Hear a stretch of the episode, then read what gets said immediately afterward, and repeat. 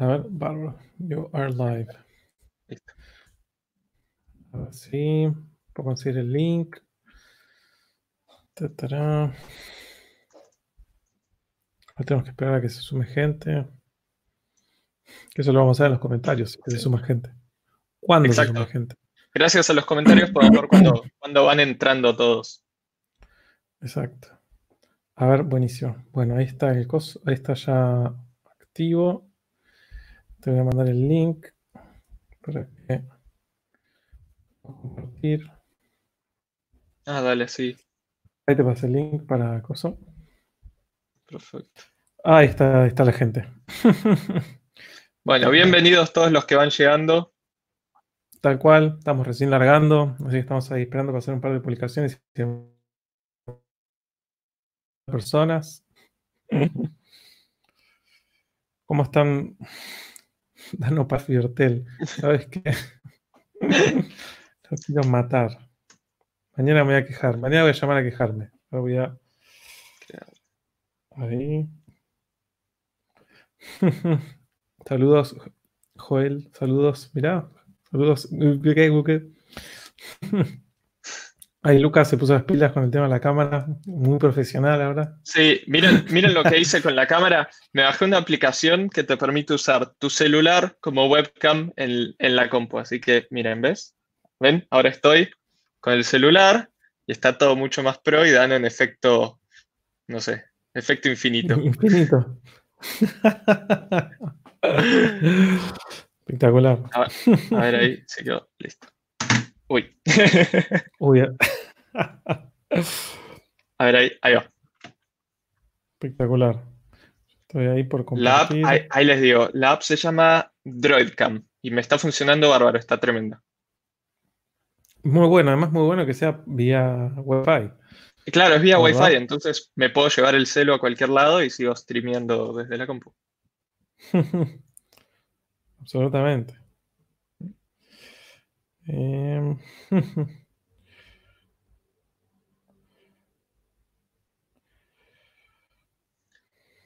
A ver, ah, estaba haciendo It's el post. Wednesday, my dudes, dice Mati. es totalmente. Exactamente. A ver, absolutamente, totalmente, tal cual, jajaja. Ahí está.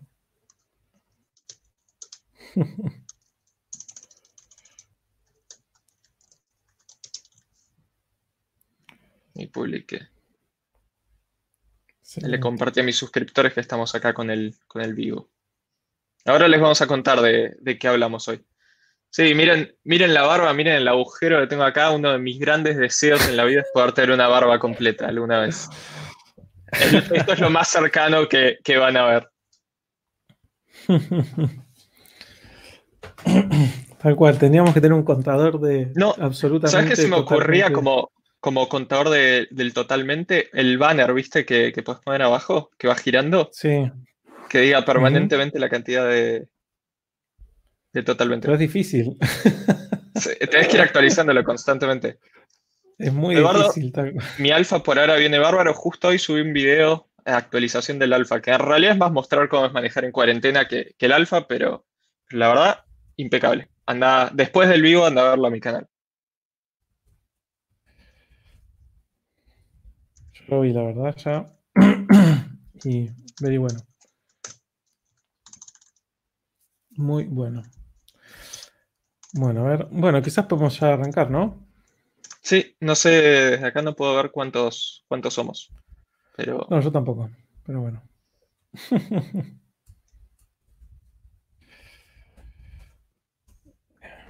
¿Cómo venís llevando la, la cuarentena?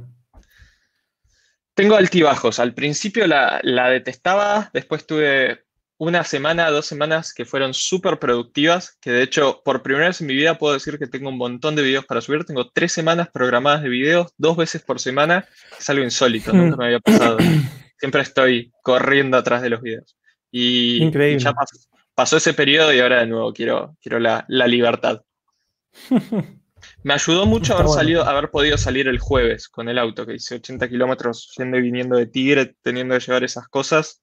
eh, y eso fue como un, más allá de que, bueno, obvio lo tenía que hacer, estuvo, bueno por, por ese lado, pero, pero ahora cada vez más se necesita salir. Tal cual. Sí, sí, eh, también eso, tenés que tener ganas. Em, no, sé qué tan, que no sé qué tan estricto estás con el protocolo después cuando volvés a tu casa de agarrar y bañarte en, la bandina y... obvio. Sí. Em, ¿Vos cómo la venís llevando? Bien, bien. Trabajando mucho, por suerte. Em, y, pero, o sea, cosa que es raro, pero bueno, trabajando mucho. y, y también tratando como hacer que yo tengo una, una, bici fija, así que también haciendo un poco de eso, como tratando de variar un poco. Eh, o sea, me extraño salir sin lugar a dudas, pero, pero qué sé yo, eh, se lleva, se lleva. Ah. Eh, creo que cuando empezó tenía como más ganas, viste, como que buscaba excusas como para, bueno, voy al, voy al supermercado a comprar algo, como por salir. Y hoy en día me da como mucho, quizás me da más, no, tengo ni ganas. No, no, eh, Ahora quizás un poco más por, por el tema del, de la batería del auto y eso. Sí, sí, Te pide que los... Em, así que bueno, bueno, hoy, hoy básicamente lo que el, enfoque queríamos darle, porque bueno, para los que no estuvieron ya en los, en los podcasts, porque el formato que le queremos dar siempre es de podcast, más que de charlar y que simplemente sea un preguntas y respuestas, sino más un tener un tema principal, poder desarrollarlo y, bueno, después al final de, desarrollar eso, hacer más un preguntas y respuestas con, con, lo que vaya mandando la gente. Para los que preguntan, sí, sí, recién, recién comienza esto, estuvimos medio dando vueltas esperando que la gente llegara. Em, la idea entonces de lo que queríamos hablar hoy es algo que, sí, que, que ya exploramos un poco en un video de hace dos años, ¿era? sí, em, más o menos. Dos años. Bueno, ya empezaron los degenerados. Eh, ya, ahí está Gonzalo, un genio. A ver, bueno, a ver, dice, estoy entre un 207 RC y un Bora 1.8 Turbo. ¿Qué me recomiendan? Ambos en perfecto estado. Lucas, ¿qué decís? Yo digo que me faltan precisiones ahí. Necesito saber para mm. qué.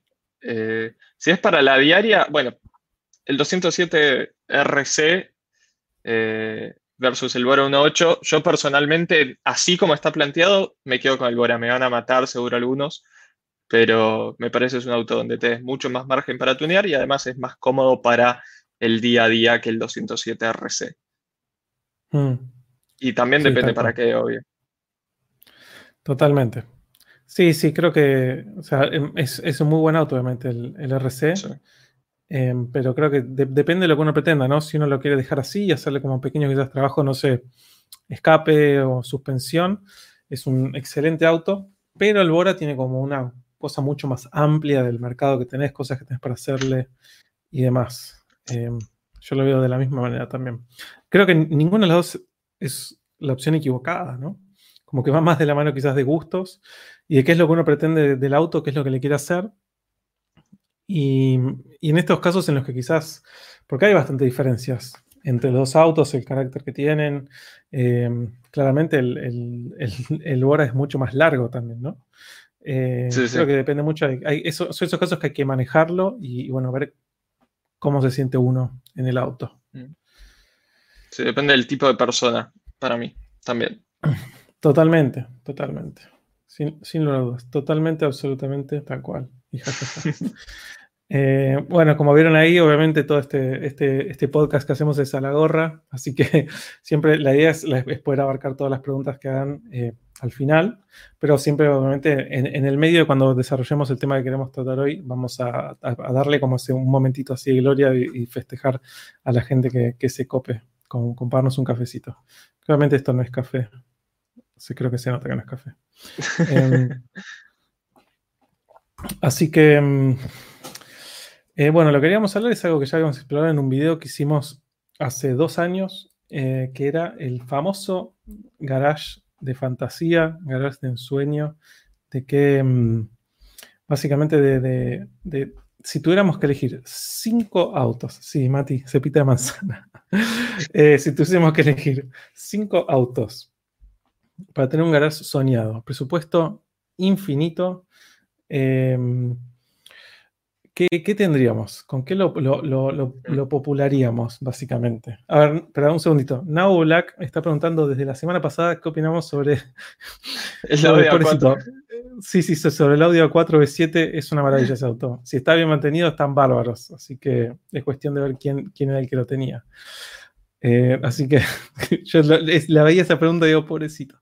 Pero sí, ya hace dos años caemos eh, eh, de alguna manera atacado esta pregunta y quizás cambiaron las cosas. Yo creo que sí, por lo menos en mi parte cambiaron qué cosas tendría.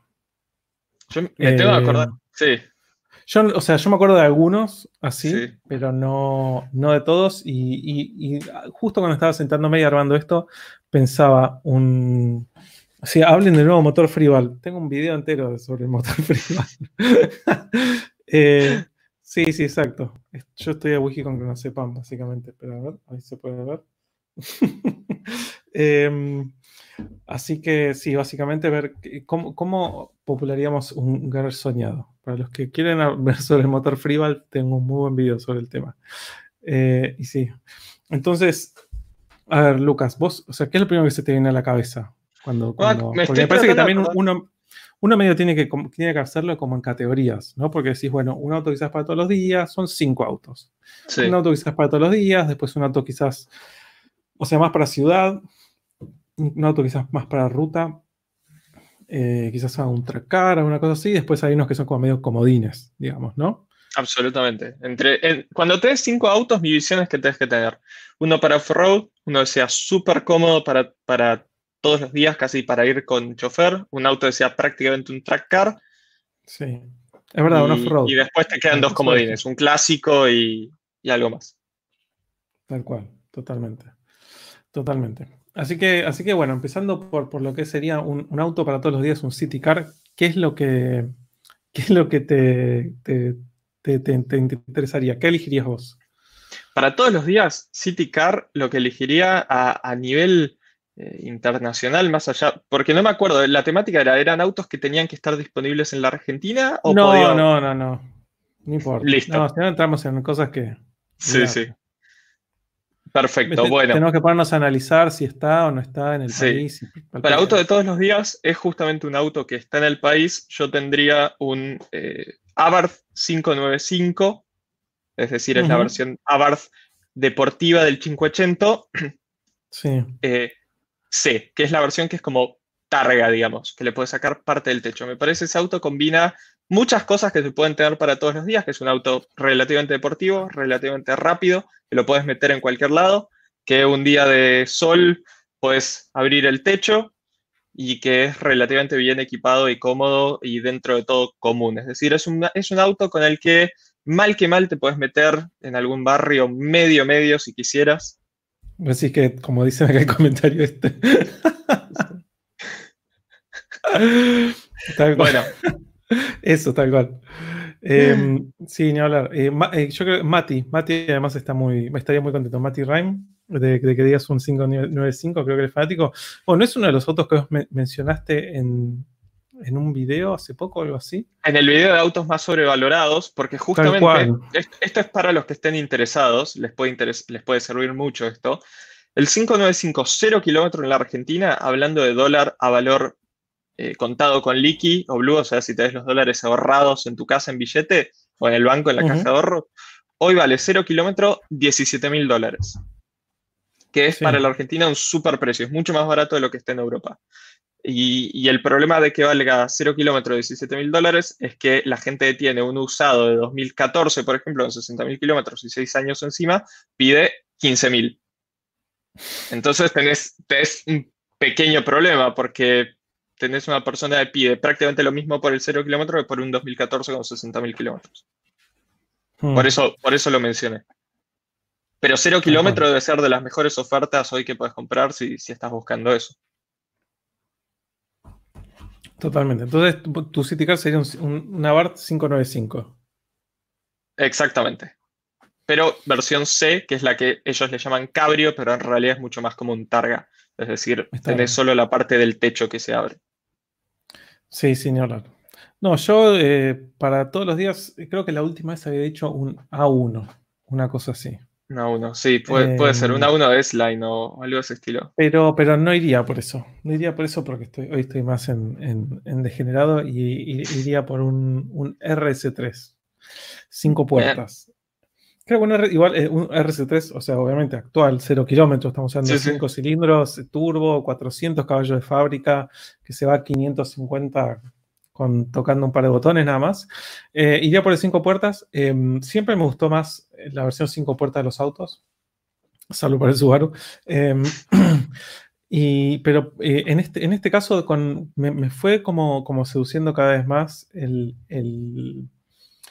el que tiene baúl, digamos, el, sedán, pero de haber tenido autos con baúl y haber tenido autos cinco puertas, la practicidad del cinco puertas es, em, es, ¿cómo se llama esto? Es innegable. Sí. Un montón de cosas vos agarrás. Sí. Una pregunta, ¿qué te lleva a elegir el RS3, por ejemplo, antes que un A45 AMGS o SAMG? no me acuerdo cómo Sí, el A45 me encanta. Es hermoso, es más, creo, hasta diría que el A45 tiene un, interior más lindo que el RS3, es más moderno, pero el RS3 tiene 5 cilindros, el, A45 tiene 4 cilindros, o sea, el RS3 tiene básicamente eso, tiene medio litro más, el, el sonido de 5 cilindros es algo único, como medio B10, eh, así que sí, eso me tira muchísimo, sinceramente.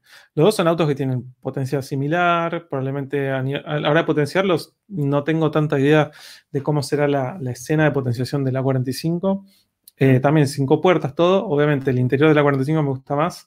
El exterior del, del RS3 me gusta un poco más. Eh, los dos son tracción integral, pero bueno, el 5 cilindros se lleva, me da como esa, esa cosita extra que quizás valoro más que el, lo que sería el, interior de la 45. Así que sí, iría con, eso, con un RS3, 5 puertas, básicamente. ¿Y segundo auto? Y segundo auto, ¿qué sería eso? Más un auto rutero, digamos, ¿no? Pues bueno, también lo que tiene es eso, es que el, el RC3 y más el, 5 puertas es un poco más corto, entonces como para City Car tiene una, tiene una dimensión bastante interesante, básicamente. Obvio, no, deja de ser un eh, auto relativamente chico. Exacto, exactamente, exactamente. Sí, es más, creo que hoy en día el, lo que sería el, A3 y el RC3 Sedan tiene más o menos las mismas dimensiones que el A4 B7 y B6, básicamente. Sí, sí, es, em, lo que han crecido los autos en los últimos años es tremendo. Sí. Bueno, ahí dice, alguien dice, muy buena onda, un RC3 para José Cepaz. Eh, sí, totalmente. Lo que lo tendría sería todo negro sobre negro, con las insignias en negro, eh, como que tampoco sea tan, tan no, no tendría, no sé, amarillo, quizás, ¿no? O, que piensen que sos el, tranza del barrio y entonces no, no se meten. También, exacto. Entras ahí y nadie, nadie, nadie, nadie te toca. Exactamente. Entras tipo Heisenberg. Em, y, bueno, después segundo auto, como pensando algo más tipo rutero. Em, ahí no sé. Yo estoy todavía deliberando. ¿Vos tenés ya algo definido? Sí, tengo algo definido. ahí, antes de que arranques. Antes de que arranque. Genio, muchas gracias. A ver, dice Toyota Celica Liftback 2.0 GTI con pop-ups, ligero tuning recuperable por 290 lucas. Es una buena opción para entrar a los JDM.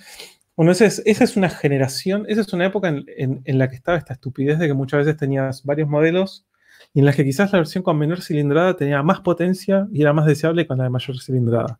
La, la Celica esa tiene la 2.0 GTI, tiene el 3SGE, que es 2 litros, creo que 180 caballos, 170 caballos, un numerazo, y la 2.2 tiene el 5SFE, que es 2.2, pero tiene menos potencia. Entonces, que la, 2 litros tenía más potencia. Em, ¿Qué sé yo? Depende de qué tan ligero es el tuning. ¿Vos qué opinás, Lucas? Yo opino lo mismo. Yo trato de evitar autos que hayan tenido tuning, justamente, porque quizás a veces es una pavada la modificación que tienen. Quizás es las llantas pintadas de negro, por decir una pavada o algo, o algo un, poco más leve, pero el tema del, tuning es lo que te dice sobre la persona que tuvo ese auto. Cómo lo cuidó y esas cosas. Cómo lo cuidó, exactamente. No, es tanto, no es tanto la, la, modificación en sí, sino todo lo que implica detrás. O sea, Por ejemplo, mi Charade tiene la consola central de fibra de carbono. Y, eso te dice que la persona que lo tenía antes se creía que tenía un auto de carreras, más o menos. Tal cual, era, meritorio. Sí, Es literal, literalmente tiene que hay que ver qué tanto tuning. Además, tuning puede ser de repente que quizás tenga músicas y eso implica que, tenga toda una instalación eléctrica que vaya uno a saber si se prende fuego algo. Es para analizarlo, pero al final del día también es eso, es una coupé con pop-ups, importantísimo, pero es una coupé japonesa eh, de casi 180 caballos. Eh, si, si, está recuperable, para mí es un, es un buen proyecto, sinceramente. Sin lugar a dudas. Me pide, me dicen el juguito de manzana, sí. El juguito de manzana. Juguito de mm. manzana. Un pioner, como dice Agustín. Eh, así que sí, bueno, volviendo a lo que decíamos antes, las cornetas. Eh, faros traseros de Falcon debe tener. Qué desgracia. Eh, bueno, ahí, pero por, Dios, ya te respondimos. No, por favor. es muy buen auto el, el A4 B7, si está bien mantenido dale para adelante. Pero sí, sí, sí, es muy buen auto. Eh, más, más todavía el 2.0 Turbo, a mí me encanta. Lo considero en un momento para, comprar uno. Em, y vos, Lucas, dicen que está más sonido Passioner. Em, bueno, entonces, Lucas, vos, ¿qué auto así rutero te comprarías? Auto rutero. La realidad es que creo, así auto, auto rutero en la Argentina, no me acuerdo, había dicho en el video, creo que mantengo la, mi opinión, un Mercedes S600. ¿Por qué un S600 y no, no sé, un, un, Rolls o un Bentley o algo en la categoría por encima del S600?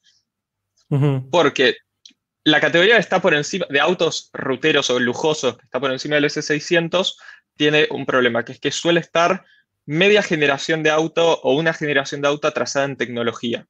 Si vos querés llegar al, ápice de la tecnología en un auto, además del confort que suelen ser los materiales, la suspensión, etc., la realidad es que hoy está en el segmento de un Serie 7, una 8, un Mercedes-Benz clase S. Si te pasás de eso, sí, tenés mejor motor, mejores materiales, mejor suspensión, eso es absolutamente cierto, pero son autos que o sea, Mercedes pone la tecnología en su clase S o BM del Serie 7 y recién después la pone en, el Phantom o en el Ghost. Eh, además que son autos que apuntan a gente que no sabe manejar muy bien la tecnología, véase gente mayor de 70 años. El Mercedes, no tanto, un poquito menos. Así que sí, me quedo, me quedo con el S600 para rutear Además, hay, en, la Argentina por lo menos hay una red de concesionarios Mercedes muy amplia que muy eventualmente podrían ayudarme. Mira, es, eh, algo interesante para tener en cuenta. Sí, sí. Totalmente. ¿Lo, tendrías, eh, ¿Lo tendrías rural o lo tendrías normal? No, ese 600 puede sedán o coupé. Eh, ah, mira, no hay una versión así. no hay, el, S y el S, tenés el S63 que, viene en, versión rural. El S600 es un motor B12 que tendría que buscar la, potencia, pero si no me equivoco anda como en 600 caballos, más o menos. Wow. Em, y, Mira vos. Y, realmente es un, es un, auto absolutamente impresionante. Puedes poner la configuración atrás si no quieres manejar para tener dos pasajeros en lugar de tres y tenés un auto completísimo, realmente. Sí, sí es, es, una, es el ápice tecnológico de, la marca, básicamente. Exactamente, sin dudas. Bueno, acá tenemos a Nicolás Lugo. Muchas gracias. Genio. Dice, ¿le gusta la Subaru Outback? A mí me gusta mucho. Em, hay unas versiones que acá desgraciadamente no llegan, que son las turbo, pero acá han llegado varias de las que son 6 cilindros. Sí, acá tenés 3.6 la 3.6 6 cilindros normal aspirada, que tiene creo que 250 caballos, 254 caballos, una cosa así. Pero me gustan más las versiones que están en otros países, que son las 2.5 turbo o 2 litros turbo. Pero sí, a mí me encanta, sinceramente. Rural, integral, motor boxer. ¿Vos qué decís, Lucas? Para mí las, las Outback, especialmente las que son 6 cilindros, son todo lo que está bien en el mundo, más o menos. Totalmente. Sí, 3.6 litros, 6 cilindros. Aspirado. Sí, totalmente. Como para poner un, escape. Sí, sí, tracción a las cuatro ruedas. Para ponerlo en escape y creerte que es un 911. Básicamente. Eh, todo el espacio del mundo, cómoda para viajar, segura, son todo lo que está bien. Definitivamente, definitivamente. Bueno, acá tenemos otro degenerado con 300 pesos. Increíble cómo sube la vara. Una locura. Bueno, a ver, Toyota Prado Land Cruiser versus Honda Pilot. Lucas, ¿cuál es tu, veredicto? También es, una situación donde depende para qué la vayas a usar y principalmente cuántos kilómetros le vayas a hacer al año. Porque si le vas a hacer muchos kilómetros al año, sin dudarlo, la, la Land Cruiser, si pensás tener la camioneta hasta que, tenés, hasta que tenga 200.000 kilómetros, o si le estás por comprar usada, es la Land Cruiser sin dudar. Hmm. Pero bueno, sí, la realidad es que la Pilot es bastante más cómoda y tiene bastante más equipamiento en general. Depende del mercado y depende de la versión, pero si hablamos de, Argentina, viene mucho mejor equipada. Totalmente, totalmente. Sí, sí, a mí también me, pasa lo mismo. Eh, la, Pilot me gusta mucho la generación anterior, la que es toda cuadradita. Parece que tiene un montón de personalidad. La nueva me parece una CRB más grande. Eh, no me gusta. perdió esa, identidad tan especial que tenía y pasó a ser un producto más de Honda. Em, lo entiendo desde el punto de vista de mantener lo que es la identidad de la marca, digamos, ¿no? Pero, pero lo que me gustaba de la, de la Pilot anterior cuando me la cruzaba, es más, el padre de un amigo tiene una, era eso de que es toda cuadradita, me, lleva muy a, algo muy japonés. Eh, o, el Nissan Cube, esas cosas así como tan especiales. Recontra tendría un Cube. Sí, totalmente. y la Land Cruiser, la Land Cruiser, o sea, sé que son esos, esas camionetas que son a prueba de balas. A prueba de balas.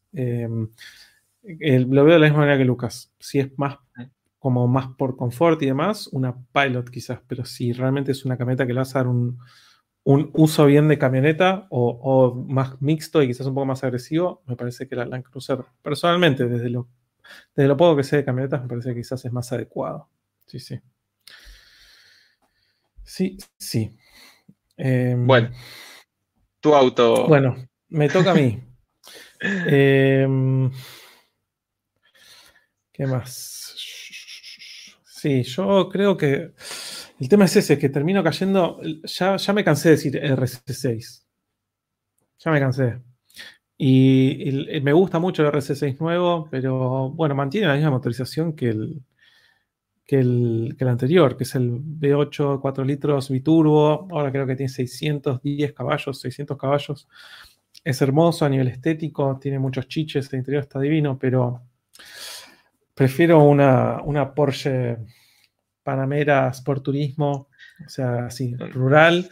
Eh, es el mismo motor, básicamente, es el V8 4 litros biturbo, pero bueno, también está la versión, está la e-Hybrid, que tiene más todavía chiches y, y, sí, y bueno, y tenés eso, tenés el, el, más allá de que Volkswagen hace muy bien toda esta cosa de cómo se solapan y cómo, cuál producto es mejor que el otro. Entonces, inevitablemente, por más de que el motor sea el mismo, la versión de la, del Panamera anda más fuerte que la versión del, del RC6, por ejemplo. Em, así que sí, y bueno, el interior, obviamente el interior de la Porsche es un infierno. Por más de que el interior del RC6 sea, muy lindo, el interior de la, de la Porsche es una maravilla. Em, ahí está Chelo Barrientos que nos manda saludos desde Irak. Así que gracias por su servicio. Eh, em, así que sí, entonces tenemos. Sí, sí, es una, es una maravilla. Es una maravilla. Y mira que el primer Panamera era como bastante. Mm, que a la gente no le gustaba, era como medio una ballena y el diseño y qué sé yo.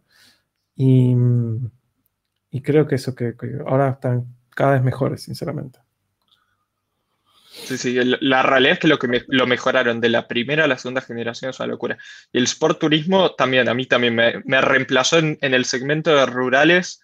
El fanatismo que tenía por el RC6 me lo tiró a la basura. Ya está, Panamera Sport Turismo. Tiene un nombre larguísimo, es Porsche Panamera Sport Turismo Turbo, S, y, Hybrid. Sí, sí, sí. Hoy Hybrid Sí, sí, ni hablar. Y además eso, el tema es que también hoy en día comparten tantas cosas, productos de, la misma, de un mismo grupo, que vos sabés que, porque va a ser mejor. Cuesta casi el doble que el, que el RS6.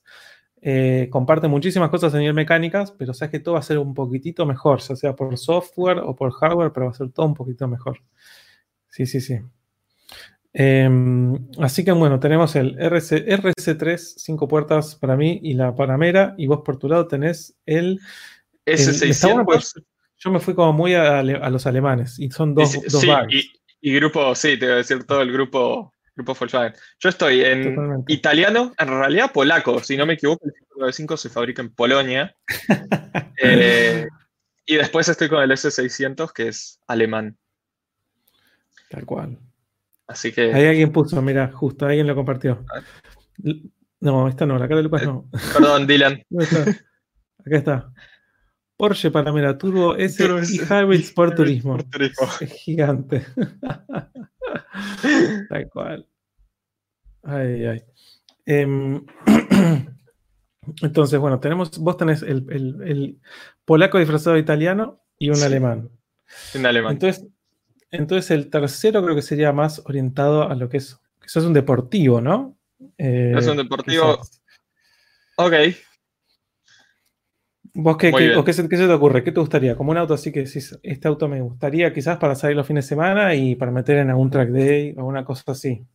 Yo en realidad en mi garage soñado iba a tener un auto dedicado a track days prácticamente y después eh, me quedan tres autos, ¿no? Sí. Un auto dedicado a track days y después un GT y después una, una SUV, una camioneta. Esos son los autos que me quedan a mí. No sé cómo, cuál era tu plan para distribuir los, los tres autos restantes. No, está bien, pero bueno, ahí antes de que arranques, Martín, genio, muchas gracias. Muchas gracias. ¿Cuál fue el peor error que cometieron mientras aprendían a manejar? Sus videos son lo más. Antes que nada, muchas gracias. Le voy a dar el pie a Lucas, a ver si tenés algún, algún mientras aprendías a manejar. Tengo dos. Eh, aprendí a manejar a los nueve años, que, bueno, creo que lo conté en algún video, vivía lejos de Bariloche, entonces mis viejos me enseñaron a manejar de... Sí, que fue cuando yo era, bastante alto, era el más alto de mi curso cuando, cuando tenía nueve años y en cuanto llegué a los pedales con el asiento corrido para adelante de todo, mi viejo me sentó en el auto, vivíamos lejos, en un lugar que en esa época no había ni señal de celular y me dijo, si llega a pasar cualquier cosa, vos tenés que saber agarrar el auto e irte a, buscar ayuda o a lo que sea. Que a mí me divertía, en realidad yo quería aprender a manejar, así que me, vino bárbaro. Y manejando el Mitsubishi Lancer que tenía mis viejos en aquella época, aprendiendo a manejar, choqué el, muro de casa, como doblé muy cerrado y le pegué con el, con el costado del auto. Quedó la marca marcada, quedó esa marca para toda la vida. Y después ya cuando tenía 10, 11 años, a todo esto después, eh, el, programa de los sábados era ir a un campo que había cerca donde no había nadie para, para manejar. Y manejaba 20 kilómetros todos los fines de semana en un lugar donde literalmente era cerrado al público. Mi viejo ponía la música, ponía la radio, escuchaba el partido de Central y, yo manejaba. Eh, como buen, buen rosarino. Me gusta el detalle. Sí, sí, sí, era, el, el, detalle de world building. Sí, sí, exactamente. El, el, horario del partido central era el horario de salidas a manejar. Y un día, no sé qué estaba pasando en el partido, yo siempre fui cero fútbol y, y mi viejo estaba concentrado en el partido y había llovido un montón. Y en este campo se había formado prácticamente un arroyo en, en una parte. Eh, y yo estaba eh, ya ahí en esa época estaba con la gran vitara de, mi viejo, 4x4, y le digo, cruzo por acá, me, mando. Estaba inundadísima, estaba lloviendo, era un, caos.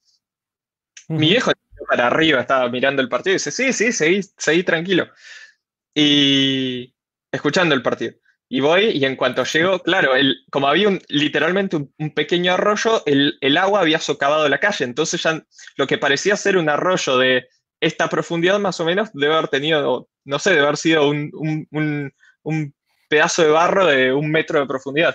Y nos metimos y nos quedamos encajados. Y no había señal de celular, no había nada. Tuvimos que caminar como un kilómetro y medio hasta que encontramos a alguien que, que nos sacó de ahí. Así que... Un espectáculo. Excelente.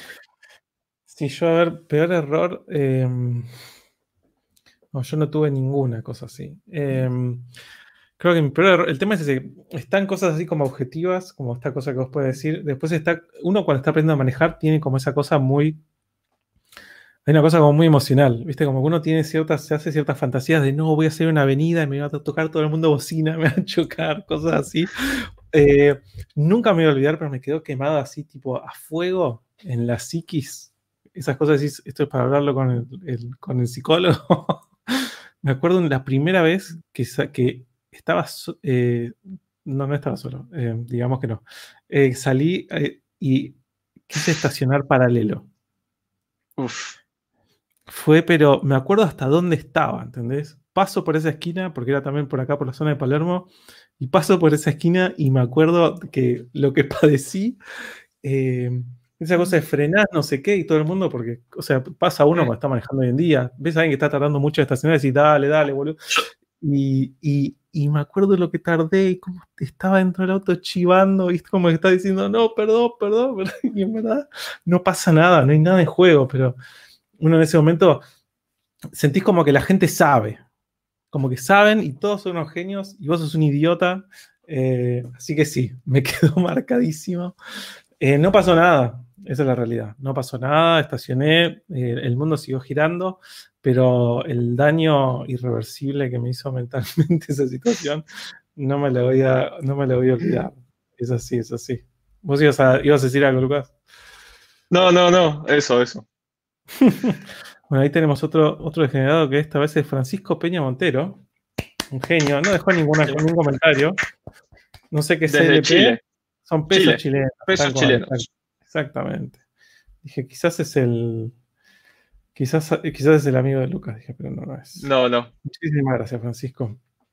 Así que bueno, estábamos hablando, habíamos ya definido dos autos, el City Car y el auto rutero. Y mm, entonces vos estabas mencionando que tenías ya tus categorías como medio definidas de qué es lo que más. Sí. Sí. Y, y, bueno, ¿qué es lo que seguía entonces? Yo iba, lo que iba a decir era el auto que iba a usar para track days, que técnicamente no es un clásico, es un cero kilómetro, pero puede hacer dobles de clásico en cierta forma en lo que respecta a la estética. Y es un Caterham 620R. O Caterham, como se debería decir en realidad. Mira vos, mira vos.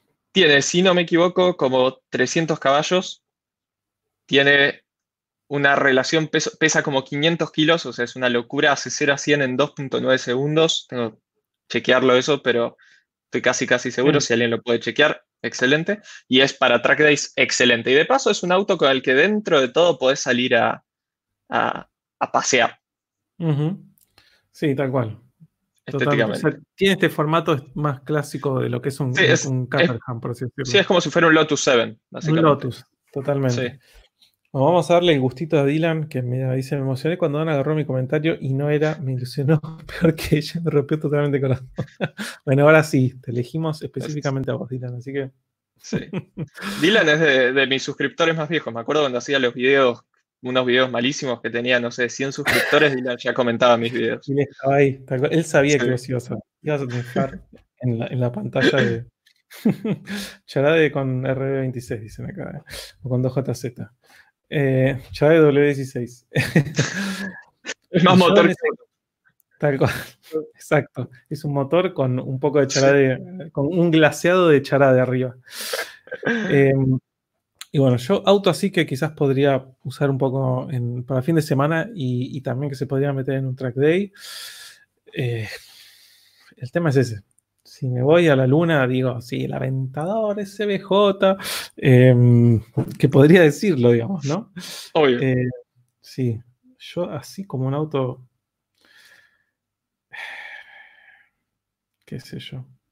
Me gusta mucho el aventador. Esa es una realidad. Me encanta. De 12, entiendo que es. Tiene la corona en el Nürburgring, el SBJ además. Pero, pero, esto es algo que ya hemos mencionado en, otros, en otros vivos y demás. Si tengo que elegir una motorización, una cantidad de cilindros, una disposición de esos cilindros, ¿cuál es la que más me gusta? Prefiero el B10. Prefiero el B10. 100%, de acuerdo. Antes que un B12. Me encanta el B12, ¿eh? pero el B10 tiene una cosa. Así que mm, básicamente iría por un eh, huracán performante. Eh, así que sería, seguiría siendo un Lamborghini, con la locura de Lamborghini, sin las puertas locas de Lamborghini, desgraciadamente. Pero, y, eso, de alguna manera también comparte muchísimo con el Audi R8B10, que es otro auto que me gusta, pero volvemos a la misma lógica que aplicamos entre el RC6 y la Panamera, digamos, ¿no? Eh, y como son de grupo Volkswagen también, eh, no lo pensé esto, eh, pero sabemos, sabemos que un, un huracán performante, por más de que sea el hermano del R8B10, en todos los números y todas las formas medibles va a tener mejor performance. Y sobre eso es mucho más sexy y tiene un interior divino. Y pediría el, opcional de, el, interior de fibra de carbono, pero viste este estilo de fibra de carbono que es, forjado, no sé si lo viste, que son como todas manchas irregulares, irregulares de fibra de carbono. Es, sí, sí. carbón forjado. Es, intoxicante, es la palabra. Así que si un huracán performante, yo sigo con tres autos de grupo Volkswagen. Del grupo Volkswagen. Me siento muy mal. por lo menos cambiaste de país de origen. Sí, exacto. Sant'Agata, Bolognese. Em, pero sí, sí, sí. Eh, te mando un abrazo, Carrod. Eh, y, mm, y, sí, sí, exacto. Cambié de país de origen. Este es, es un italiano, pero Tienes, más sangre, alemana que es increíble. El sauerkraut. Eh, exactamente. Es un italiano que come sauerkraut. Todo el eje del mal, al fin y al cabo. Eh, como siempre. Em, y a ver, bueno, entonces ya tenemos tres. ¿Cuál sería tu próxima elección, Lucas? Una camioneta. En algún lugar tengo que llevar un tráiler. Con el Caterham, a, los eventos, a los track days. Cuando viste, cuando no salgo con el S600. Me ajusta, tenemos eh, otro mensaje, perdón, ¿eh? Este Francisco, que también fue a la luna, un genio. Qué genio. La segunda vez, ya más de 1.500 pesos chilenos. Eh, pregunta, ¿encuentran que está sobrevalorado el tiempo en Nürburgring? Lucas tiene su, opinión sobre esto. Yo, tengo una, una, muy fuerte opinión sobre eso. No diría que está sobrevalorado. El tiempo en el Nürburgring es una manera objetiva de medir cómo se comporta un auto en pista. Puede ser tramposo porque si yo pongo un auto en un autódromo chico, un auto liviano en un autódromo chico y cerrado, va a ser mejor tiempo que si pongo un auto, eh, ese mismo auto en un autódromo eh, más amplio de, más velocidad. Entonces hay que tener mucho cuidado qué pista se usa como benchmark eh, para los autos. Pero en el caso puntual del Nürburgring es una pista que combina un poco de todo. Por eso se usa tanto. Es una pista, son 20 kilómetros, si no me equivoco.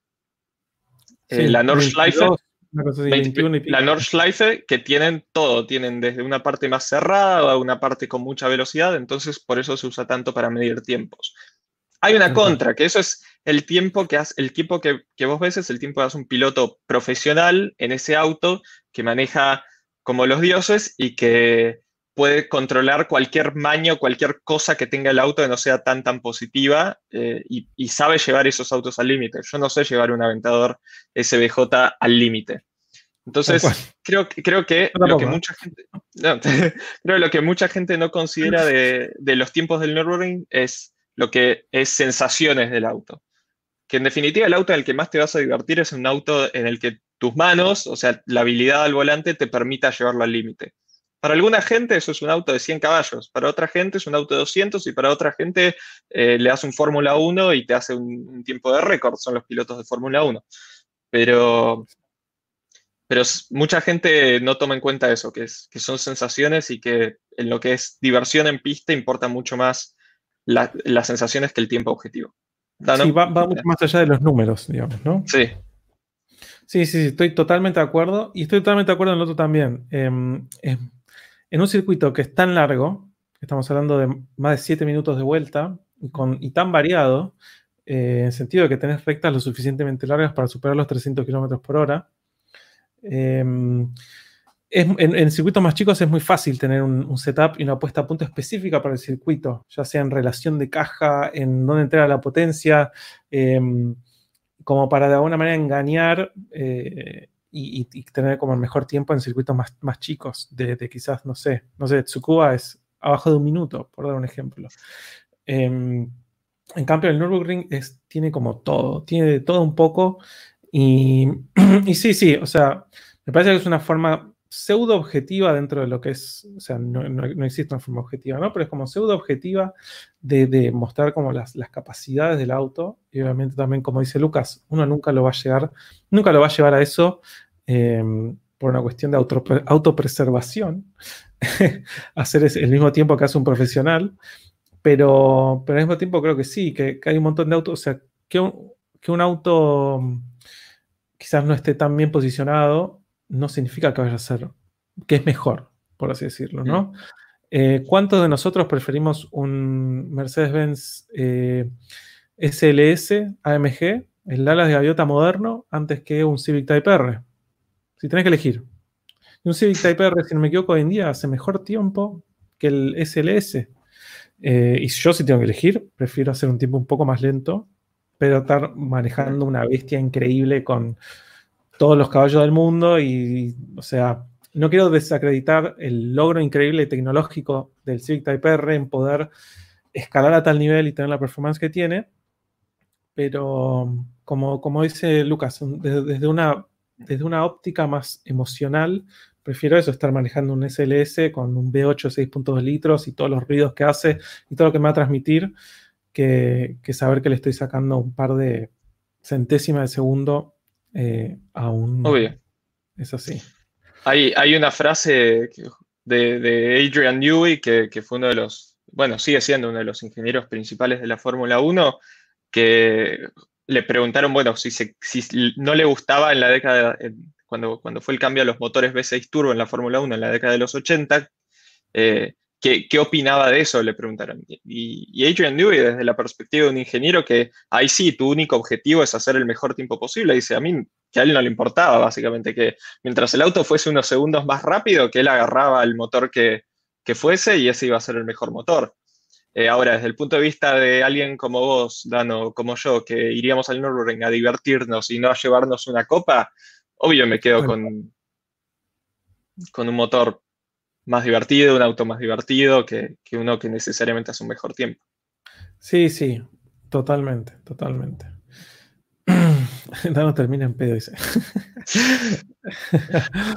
así que, así que bueno, esa es la respuesta del tema del Nürburgring. Está de alguna manera sobrevalorado, pero es como también jugar a la casita robada, una cosa así, ¿no? Como que eh, no, pero este hace mejor tiempo. Bueno, un ejemplo que se me ponen siempre en el grupo de JDM Argentina de Facebook, que debe haber varios de ahí, varios degenerados ahora en, viendo este video, es que creo que un Chevy Cobalt SS hace ah, mejor tiempo hace mejor tiempo que un Nissan GTR R34. Y de ahí sale la pregunta, ¿cuántos de ustedes elegirían un Chevy Cobalt SS eh, antes que un Nissan GTR R34, ¿no? Eh, sí, definitivamente. Ahí pregunta, esto es interesante. Bueno, Andrés pregunta, ¿qué pasó con los podcasts de Petro Break? Ah, Hay una cuarentena hay una cosa que se llama coronavirus y está, está establecida una cuarentena. Nosotros los grabamos a los podcasts esos en una productora que queda bastante lejos, pues tiene todo el equipamiento, es una cosa súper desarrollada. Mandamos un saludo a Nico y a los chicos de, de uf, no me sale, ¿cómo se llamaba la productora? Ah. Eh, ay, eh, Bink. Ahí está. Bink. Los chicos de Bink, que son los que hacen toda la producción, nosotros vamos ahí y nos reciben con café y medialunas, está todo armado. Exacto, hacemos tipo Krusty, entramos así, decimos pim pam pum y nos vamos. Eh, así que sí, desgraciadamente lo que hicimos em, de, alguna manera mm, eh, negociar un poco al principio, pero, pero bueno, después se puso como mucho más duro y mucho más estricto el tema de la cuarentena. Y, y, bueno, pasó a ser inviable. Así que por eso es que estamos haciendo ahora esto, pero apenas se libera la cuarentena vamos a volver a, eso porque la verdad que nos, nos, gusta mucho y además está muy bueno trabajar con ellos, son unos genios, sinceramente. Sí, sí. Así es. Bueno, volviendo a los autos. Exacto. Sí, lo ¿eh? Vos tenés tu Aventador, tu RC3. Huracán, huracán, huracán. Ah, huracán, perdón, cierto. Ahora que lo pienses, es, interesante porque el huracán tiene ahí, el Huracán tiene un B10, 5.2 un B12. Sí, pero por eso, eh, eh, justo con lo que dijiste Me, sonó en la cabeza. El B10 del, Huracán está emparentado en la arquitectura con el 5 cilindros del RS3. El código de motor, el prefijo de código de pieza del RS3 es 07K. Y el código de motor del B10 5.2 litros es 07L. O sea, ¿qué, qué letra decía la K en el abecedario? La L, ¿no? Sí. Eh, entonces, sí, la realidad es eso. En, la arquitectura básica, son el 5 cilindros del RS3 es medio, por ponerlo de alguna manera, es medio B10 del huracán. Eh, pero ustedes dirán, bueno, es de 5.2 litros. Tendría que ser 5, eh, tendría que ser 2.6 entonces, ¿no? El 5 cilindros del RS3 es diferente el, diámetro. La carrera es la misma, pero el diámetro es un poco menor en el, en el RS3. Así que sí, yo empecé a divagar, como dice, como dice Mati. Pero sí, el, diseño de las tapas es el mismo, o sea, hay un montón de piezas intercambiables en las tapas, es, son de la misma familia de motores, que eso, eso es un video que quiero hacer pronto. Esa, te hago una consulta, que es lo que están preguntando ahí, que es una duda que yo siempre tuve, nunca tuve la información para desmentirlo o confirmarlo. Hay mucha gente que dice que también es básicamente medio motor del vento. Perdón, dos motores del vento. Sí, ¿Qué hay de cierto? El 07K tiene después como versiones que le dicen Evolution. Por eso el, el, motor del 2.5 del vento, primero que es de, es de fundición, el motor es de acero, pesa bastante. Pesa creo que mm, 25 kilos más, solo el block pesa 25 kilos más que el block del RS3. El, motor del Vento es el 07K. El motor del RS3 es el 07K3. O sea, es una revisión en la que a nivel block son muy similares, son casi iguales, pero eh, uno es de fundición, el del Vento, y el del RS3 es de eh, una aleación de aluminio. Em, y con eso pierde, o sea, con eso tiene un ahorro de, peso de 25 kilos, básicamente. Pero sí, hay un montón de cosas. un montón. Totalmente, más, más teniendo el motor delante del eje delantero, digamos, ¿no? Pero sí, hay un montón de cosas que son intercambiables de los dos motores por una cuestión de, de diseños y de dimensiones. Pero, pero sí, o sea, a nivel, a nivel arquitectura son, son muy similares, básicamente. Eh, bueno, ahí Federico, genio. Aventador SB o huracán performante. Eh, bueno, yo ya respondí esto. Yo eh, lo miro así como una cosa que está en el panteón automovilístico, el Aventador SB. Me parece una maravilla y probablemente uno de los últimos. yo creo que Lamborghini va a ser una de las últimas empresas que va a producir motores V12, eh, como que se van a mantener eh, muy puristas con respecto a eso, pero personalmente, si tuviera que elegir para tener un huracán, por el V10, porque en lo que es el, el V10. Lucas, no sé cómo lo ves. Yo me quedo con lo mismo, con el performante también. ¿Sí? Sí, sí. También un, un, B10 para mí es mejor en sonido que un B12 y yo prefiero también un auto más liviano, más chico para, para todo lo que es pista. Buenísimo. Buenísimo. Y bueno, ahí entró mi abuela de nuevo de infiltrada, así que te mando un saludo, abuela. Sos una genia que te despierto esta hora viendo el stream. Em, así que. Así que bueno, entonces, ¿en qué estábamos? En los autos. Cuarto auto. Sí, cuarto auto. ¿Qué tenés vos en mente? Eh, un off-roader, quizás, ¿no? Un off-roader, no tanto un off-roader, sino un auto que me sirva para remolcar. Porque en realidad había... llevar el Caterham al track day. Exactamente, había pensado en decir una Wrangler Rubicon para off-road y después dije, no, vayamos con algo que pueda tirar un trailer y, e ir mucho más cómoda. Y acá se me ocurrió una Jeep Grand Cherokee Trackhawk, que tiene el motor del Hellcat, 707 caballos. 707 caballos. para volcar a la primera curva. Totalmente. estoy seguro. Estoy seguro que una gran Cherokee Trackhawk con un trailer con un auto encima es más rápida en 0 a 100 que muchos deportivos. Sí, ni hablar. Además estamos hablando de que em, es caja automática, como que está hecha para el cuarto de milla. Cuarto de milla, hoy. Estaría bueno correr una picada entre, por ejemplo, así pensando rápido, no sé, un Audi S3 y una Cherokee Trackhawk con un Audi S3 en un trailer. Ver cuál es más rápido. ¿Cuál es más rápido? sí, ni hablar, ni hablar. Es, una muy buena opción. Es una muy buena opción. Además está bueno porque tenés esa cosa del. Es, el V8, creo que 6.2 litros con compresora. 6.2 litros, sí. Y, y sí, sí, sí. Muy, muy, buena. Porque además, eso, te fuiste por algo de, Tenés variedad. Ahí entraste un poco en los aliados. Tenés algo americano, Pushrod. Eh, obvio. Tal cual. El interior que es como básicamente, no sé. El interior es excelente. Igual. Sí, ¿te parece? A mí, a mí me re gusta el interior de las Grand Cherokees actuales. Por eso está muy, muy bien logrado. Y lo que tienen siempre los autos americanos, especialmente camionetas y eso, es que están llenos de pequeños chiches que hacen al confort. Es como que hasta la versión más básica prácticamente trae asientos eléctricos o trae eh, climatizador de asientos o algo de ese estilo que, que está bueno. Eh, que, que, que, los autos alemanes no, no, lo traen. Audi, por ejemplo, te pide que pagues 500 dólares para, para cualquier cosa. Todo opcional en audio, BMW o, Mercedes. Tal cual. Bueno, acá dice Mariano, antes que nada, genio, gracias. Que tengas el auto que tengas no puede salir, cuídanos. Efectivamente, efectiva y desgraciadamente. Así es, hay que, hay que respetar la, cuarentena. La cuarentena. Pero bueno, todo este garage de autos es para cuando termine la cuarentena. Exactamente, exacto. Es todo hipotético para el momento que termine la cuarentena. Eh, a ver, ¿y yo qué me llevaría? El tema es que me gusta mucho la Trackhawk. Justo, ya aparece otra persona. Federico, gracias. Y dice, ¿es posible meterle compresor a cualquier auto? Sí, con suficientes ganas y con suficientes... Eh, con suficiente paciencia, todo, a cualquier auto se puede. Exacto, y plata sobre todo.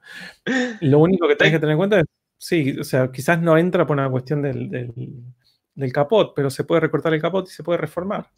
Con, eh, o sea, posible es, posible es meterle compresora a literalmente cualquier motor a combustión, técnicamente hablando.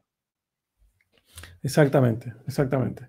Y justo ahora, bueno, yo hace unos días le había pasado a Lucas, hay unas compresoras que son unas, eh, unas eh, M112, que eran las de un Cadillac CTS-B, creo que de 2010, no me acuerdo exactamente, que en Mercado Libre están a 350 dólares. Y son, o sea, es un regalo, nuevas, hay que adaptarlas a lo que se quiera adaptar, eh, pero están cero kilómetros y tienen que ver con, con un quilombo que tuvo de, plata General Motors y que tuvo que vender un montón de estas compresoras.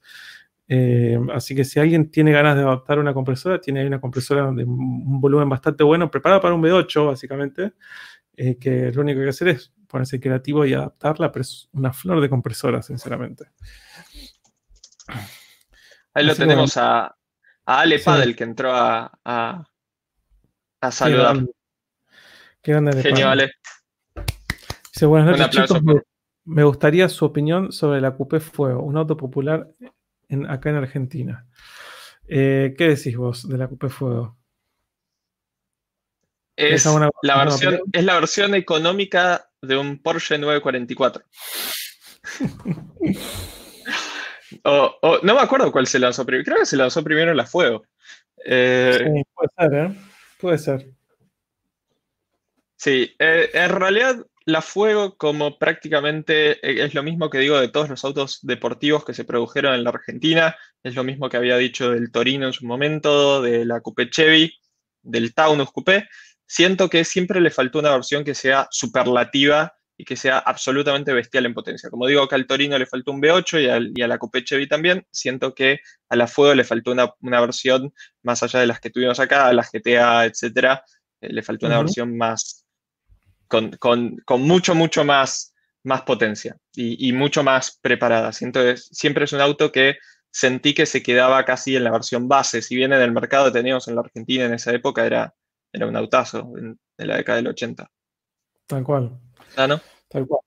Sí, sí, yo también lo veo de la misma manera. Me, parece que eso, o sea, tiene mucho culto. Eh, yo me acuerdo de que eh, tenía un familiar que tenía una. Y era como, en su momento era como una cosa increíble la Copa de Fuego.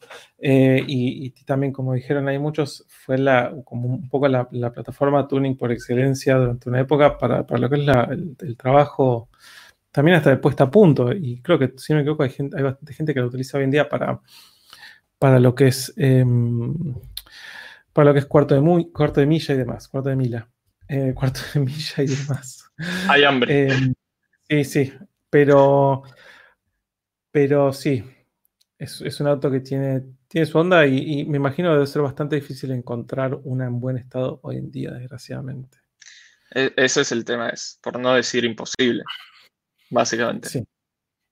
Sí, sí. Así que, bueno, acá tenemos a Juanse Marmo. Gracias, Juanse.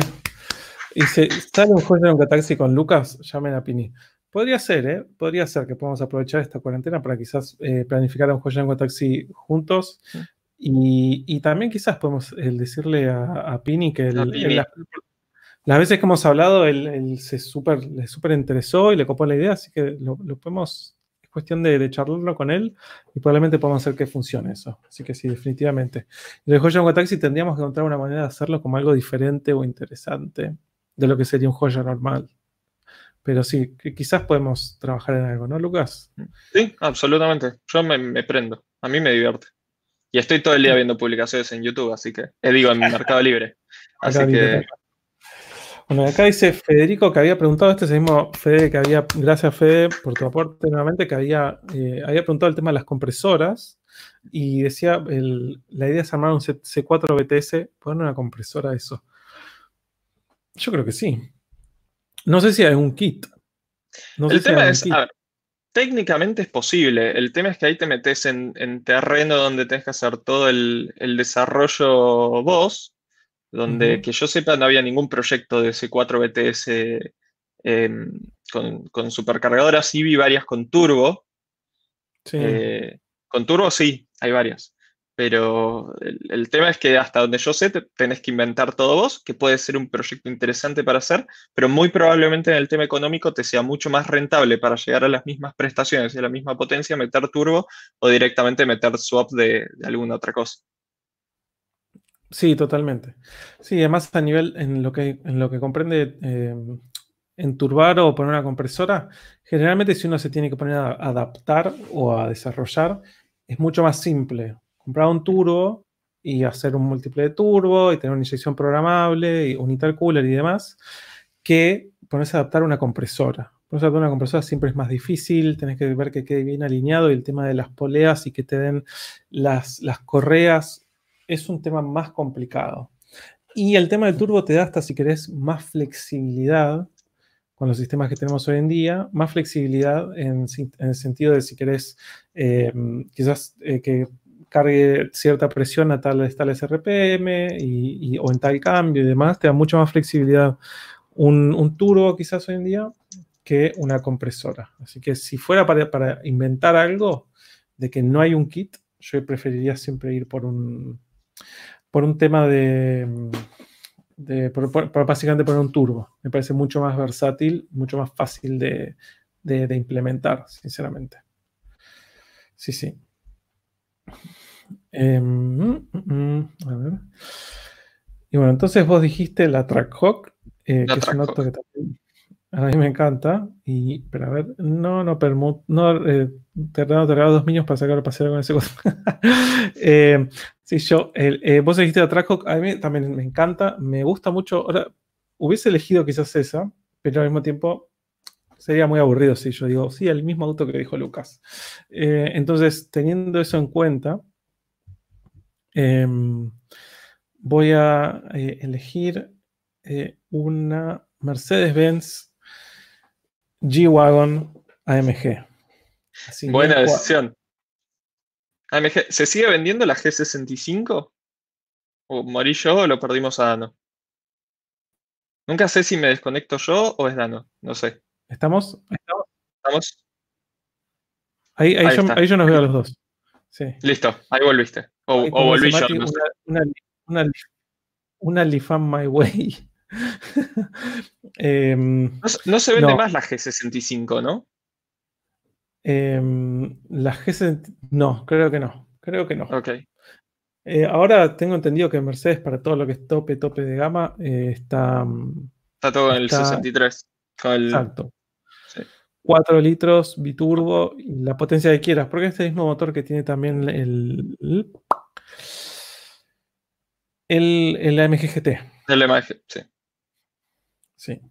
El AMG GT, sí. Sí, así que sí, iría por una, una G-Wagon, em, una G-Wagon AMG, bien cuadradota, con un interior divino. Eh, así, que, así que sí, iría por eso. Como algo que, está bueno, te sirve para off-road, porque tiene bastante despeje, y como vos decís, quizás te sirve para remolcar un, track car.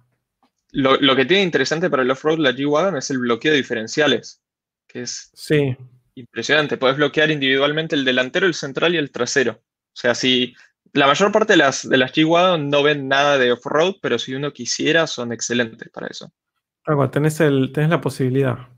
Puedes cubiertas con, taco para barro y el bloqueo de diferenciales y, haces lo que querés. Tal cual. Sí. Sí, sí, sí, Como decís, son esos que terminan siendo soft roaders porque nadie los mete en ningún lugar. Exactamente. Ahí Federico de nuevo, tercera vez ya por lo menos, un genio. ¿Cuándo revive el WRX? Estamos en cuarentena, así que eso es como que es, una, es un problema para empezar. Em, ahora estoy esperando poder conseguir, que, también es algo que complica el tema de la cuarentena, las bujías adecuadas, porque necesito las bujías que sean las bujías específicas del, del, WRX, pero que sean dos grados más frías que las originales por la, cuestión de querer agregarle por lo menos dos, 200 caballos más de potencia, así que estoy tratando de conseguir esas bujías que están difíciles y más todavía con la cuarentena. Ay, Bueno, acá tenemos otra persona, otro chileno. Gracias, Richardix o Richardi o X Richardix. ¿Qué opinan del Corolla Coupé AE111, el del Black Top? ¿Vos qué opinas, Lucas? Eh, no tengo opinión formada, así que te dejo a vos esta. Y es, tracción delantera, ya en esa, en esa generación, si no me equivoco, pero tiene uno de los motores más deseables. Tengo entendido que esa es la versión que tiene el, 20 válvulas, o sea, 5 válvulas por cilindro. Está, muy buena. Tiene eso de que en tracción eh, trasera, como el famoso E86 y demás, pero para mí es un muy buen, es un buen auto con un muy buen motor. Sí, sí. Definitivamente. Eh, se, merece cariño. Y, también tiene potencial. Eso es lo que importa también. Sí, sí. Em, a ver, a ver. Bueno, entonces ya, ya pasamos por el City Car. Volviendo al, tema del, garage soñado del garage. Tenemos el City Car, es el RS3 y conoce el 595, el Abarth Después, vos tenías para rutear un S600, Mercedes-Benz S600. Yo tenía la Porsche Panamera por turismo, turbo, S y hybrid, eh, todas esas cosas. Después yo había dicho un huracán performante, a lo que vos habías respondido con un Caterham 620, ¿era? 620R, sí. 620R, así es. Y a nivel más off-road y, con, un poco de, arrastre, nos habíamos ido vos por el lado de la, eh, la Cherokee Trackhawk. La Trackhawk y yo por un G-Wagon, una G Mercedes-Benz AMG. Toma tres chicos, obviamente, ¿no? Eh, bueno, a ver, y justo ahí cayó otra persona. Fede, gracias. Opinión sobre el Peugeot 508 GT 2.2 el 2.2, el 2.2, si no me equivoco, es el que era diésel de 204 caballos. Si no me equivoco. Eh, era un, excelente auto. Era un excelente auto. Mi único miedo que tengo con los diésel en la Argentina es algo que he mencionado muchas veces. Quizás en el caso puntual del 508 es más moderno, no tanto, pero en los que son un poco más antiguos, es que lo que se llamó el Eurodiesel, que era la normativa de partes de, de, azufre que pedían la mayor parte de los diésel modernos, llegó relativamente tarde a la Argentina y en general la Argentina nunca se caracterizó por tener eh, buen diésel. Mm. Entonces eso lleva a que después muchos de estos autos terminen con problemas en los inyectores, terminen con, problemas en todos lados. Y los inyectores no son nada baratos si los tenés que... No, me imagino que no. Pero más allá de eso es un auto que a mí me encanta. Tiene todo el torque del mundo y, y 204 caballos. Sí, Además, las gamas altas de Peugeot, me parece que las, gamas altas, las gamas internacionales de Peugeot, hoy en día me parece que tienen un muy lindo interior, eh, tienen muy lindo diseño también. Eh, es, un muy lindo auto, tal cual. Lástima el tema que menciona Lucas de, los inyectores, pero más allá de eso, podemos Están muy, muy bien equipados y no sé en particular la GT 2.2, eh, hace mucho no me fijo, pero lo que era el 508, por ejemplo, el THP, están, estaban baratísimos a la venta del mercado usados. Puedes tener un auto que es básicamente un Audi A4 en serie 3 o mejor aún en equipamiento por dos pesos para lo que es el segmento. Tal cual. Sí, sí. Eh, sí, absolutamente, totalmente, tal cual, jajaja, básicamente. Eh, así que bueno, entonces, volviendo al, Dream Garage, ¿tenemos cuatro autos ya cada uno? Sí, falta uno. Falta uno. Y entonces el que falta sería medio como comodín, me parece, ¿no? Como cada uno lo que se le ocurra. ¿Vos qué, qué, se te viene a la mente? ¿O, qué, pondrías en ese slot, en ese lugar? Un, un E-Type. Jaguar. Jaguar E-Type. 6 en línea. Serie 1, no, la serie 2 o la serie 3, no el que venía con el B12. Caja manual, GT, probablemente los autos estéticamente más lindos que, se hayan hecho en la historia. Sí. Ya está, con ese salgo a pasear, con ese, con ese voy a cenar con mi novia, con ese, con ese salgo cuando quiero distraerme y meterme en algún camino bueno o algo así. Sí, sí, carburado como para, para, ensuciarse y para salir con olor a nafta. Exactamente. Tal cual, totalmente. Así, bueno, justo tenemos acá Fede Rambo, pregunta, antes de que yo responda también. ¿Qué auto mundano armarían bien para ir a un track? Lucas, ¿qué auto mundano? Medio, ya lo estoy, estoy haciendo. El charade, obvio. No, pero si tuviese, si tuviese que agarrar un auto más mundano todavía, dentro de lo que son generalistas nacionales, por ejemplo, eh, yo creo que hoy por hoy agarraría un, un gol. ¿Un gol? Sí. Para, meter en track. Eh, auto mundano. Y yo me iría por algo bastante, bastante predecible, quizás. Yo iría o por una Civic quinta generación, o sea, una EG, eh, tres puertas, una hatchback, que no tiene por qué ser una BTI. O sea, si uno le sobra plata, sí, pero una EG, tres puertas para, mm, con un D16 medio cascada, pero para, meter en track. O un auto que siempre me gustó, que siempre lo vi como esos autos que nunca manejé, ¿eh? nunca lo manejé, así que es una, es una opinión totalmente infundada. O sea, de verlo decir, uh, qué divino que debe ser, lo, que, lo divertido que debe ser, lo bien que debe andar. Un Suzuki Swift GTI. Un Swift GTI anda muy bien. Eh, lo, Veo siempre, lo vi siempre como esos autos que pesan nada. Y al mismo tiempo me genera una desconfianza, pero una desconfianza. Veo los Suzuki Swift usados con este chiste de que solo pueden tener cinco números en el, odómetro, entonces no sé si tienen 90.000 kilómetros o 990.000 kilómetros. Entonces me generan toda la desconfianza del mundo. Eh, sería para comprar uno pensando que tiene un millón de kilómetros y decir, no me importa nada, y lo armo para, para track. Pero sí, eh, esos, esos, son autos que sí, que yo los tendría así. ¿Qué decís, Lucas? Colt GTI, ¿qué opinas? Sí, me encanta. El Colt me encanta. Estamos hablando también motor, creo que es el 4G93, 1.8 eh, litros, 140 caballos, es un motorazo, es un motorazo.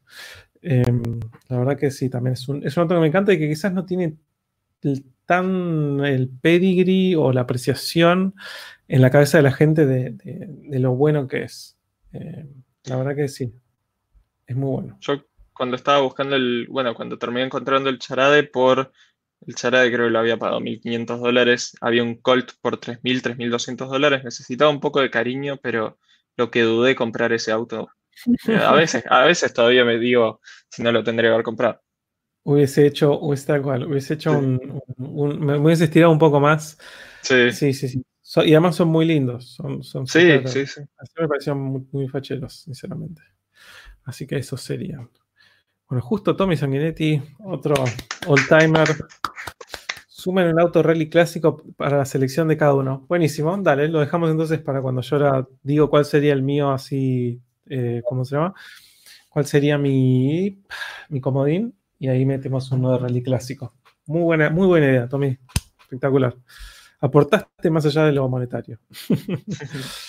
Em, entonces, yo cuál diría, yo en, exacto, en el mismo espíritu de lo que decís vos, en el mismo espíritu de un, auto, un clásico para salir a pasear, eh, para tener olor a nafta encima constantemente, em, un Lamborghini Miura. Uf, buena Un Miura verde lima o amarillo, todavía no me decido, ¿eh? pero verde lima o amarillo con ese B12 transversal, transversal, en posición central, eh, un peligro porque tiene el tanque de nafta adelante y se levanta la trompa, eh, carburado, se prende fuego en cualquier momento, pero es uno de los autos más lindos de la historia para mí definitivamente, definitivamente. sí, sí, a mí sinceramente es un auto que me encanta. ¿Vos te gusta, Lucas? A mí, me encanta el Miura. Creo que no debe haber una sola persona en toda la, gente que está viendo el vivo que, no tendría un Miura. Eh, sí, una maravilla. Una maravilla. Y, no le haría nada, ninguna locura como ensancharlo, no, tipo original. son los autos que son perfectos, así. Vas preso si, si ensanchas un Miura. Mal. Viene, viene la, al infierno directo, así. viene, el equivalente a, la CIA italiana con, con pizzas y manos así y te, te llevan preso. totalmente. De repente me, hago un expreso y está, envenenado inmediatamente. Me, lo tomo y me despierto en, Santa Gata. Sí, sí, sí. Ahí atado. Exacto. Bueno, a ver, Lucas, esta es una pregunta para vos. Fede, de nuevo. Increíble. Dice Lucas, ¿considerarías tener un S4 o un RS4? Obvio. De hecho, el, S4, se, lo sigo diciendo a Dano, ahora me parece que los precios se fueron para cualquier lado, pero en el momento que lo compró Dano era para mí, dentro de todo, lo, mejor relación precio-producto que podías conseguir en ese segmento. Totalmente. Así que sí, definitivamente. RS4, caja manual, V8, bueno, es una locura. Sí, sí. Está siempre el miedo, el, miedo de, la distribución, pero es algo que lo haces y lo, resolves. Eh, es para, comprar el auto con, esa plata en el bolsillo, básicamente. Pero sí, sí. Es, relación, relación, motorización, caja, eh, tren impulsor. Y no hablar de eso, el interior también, como que es, un auto que tiene casi todo. Obviamente no tenés, no sé, navegación satelital de fábrica, pero un montón de cosas se pueden sumar. Todo se puede ver. Eso, eso es lo más fácil de, modificar o sumar. Sí, sí, definitivamente. Si querés, si querés ponerle CarPlay a cualquier auto, podés. Cambias la, pantalla y te queda la, forma original, todo. Sí, sí, hoy en día hay varios, eh, varias marcas que hacen eh, equipos de audio con pantalla, con GPS y que mantiene toda la estética original, las perillas, todo como si fuera, no una cosa de que tenés de repente una pantalla con un marco sino que lo hacen todo de una manera que quede como súper, súper bueno.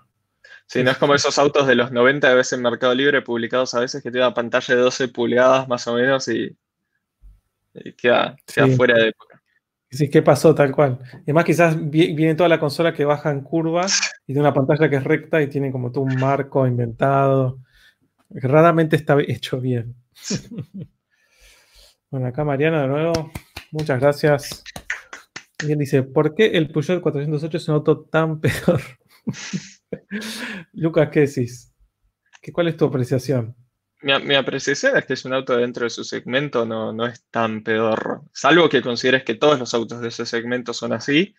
Eh, pero de hecho, yo creo que tendría un 408 sedán antes que un Fluence, por ejemplo. Sí. Sí, a mí lo que me pasa es que Creo que si tuviera que elegir, el tema es ese. Yo, si tuviera que elegir un 408 o un 308, elegiría un 308. Sí, bueno, eh, ni hablar. Es, como si fuera que el 408 fue un, un, no sé, la trompa no me gusta cómo está resuelta, tiene como ese, ese corte ahí en el medio. O sea, como si fuera tipo, che, diseñamos toda esta trompa. Uy, nos dimos cuenta de que en verdad no nos está dando la refrigeración que necesitamos. Bueno, qué sé yo, hacer un corte. el em, problema del, 408 es que estuvo 100% diseñado para el mercado chino, mientras que el 308 es una adaptación de un auto de mal que mal tiene un, diseño europeo al que estamos más, más acostumbrados. Sí, sí. Sí, sí, ni hablar. lo, veo de la misma manera. Eh, está mucho mejor resuelto a nivel diseño el 308 el 408. Mm. Eh, definitivamente, definitivamente. Así que bueno, entonces ahora caemos en, lo que había mencionado eh, Tommy Sanguinetti, que es, sumamos al garage de 5 autos un auto rally clásico, la selección de cada uno. ¿Qué decís, Lucas? Yo sé que vas a para tener ahí. Yo sé cuál vas a elegir vos. Yo sé cuál vas a elegir vos. Pero yo, yo voy a elegir el 205 T16. Mirá qué bien. Muy buena elección. Tiene que ser un, ah, en realidad no sé cuál vas a elegir ahora, tengo, tengo mis dudas. Pero yo estaba pensando en grupo B. Sí. Sí, sí, yo tengo, yo tengo ahí dos que me, que, me, que me vuelan la cabeza, sinceramente. Eh, el obvio, el obvio es el, Audi S14, eh, que es una bestialidad total, una bestialidad. Eh, así, o sea, con todo el, está cual, como dice Mati, el Sport 4, todo ancho y no sé qué, con el alerón y todo, lo, todo una locura y sus 5 cilindros turbo. Y, y si no, un Lancia Stratos. Mira, nunca hubiese pensado en Stratos. Sí, sí, me, me, gusta mucho el Stratos. Es, un auto súper especial. Eh, en el sentido, como lo primero que pensé, obvio, como dicen, el grupo B a morir y el S1, el Sport 4. Pero, eh, pero el Lancia Stratos es, interesante, es un auto interesante. Eh, igual sí, si tengo que elegir, elijo el, el, S1, el Sport 4, que es una locura. Hay muchas cosas excelentes también. El Ford RS200, Em, e incluso el delta integrales, si hablamos de, lancha. Totalmente, totalmente. El Renault 11 italiano.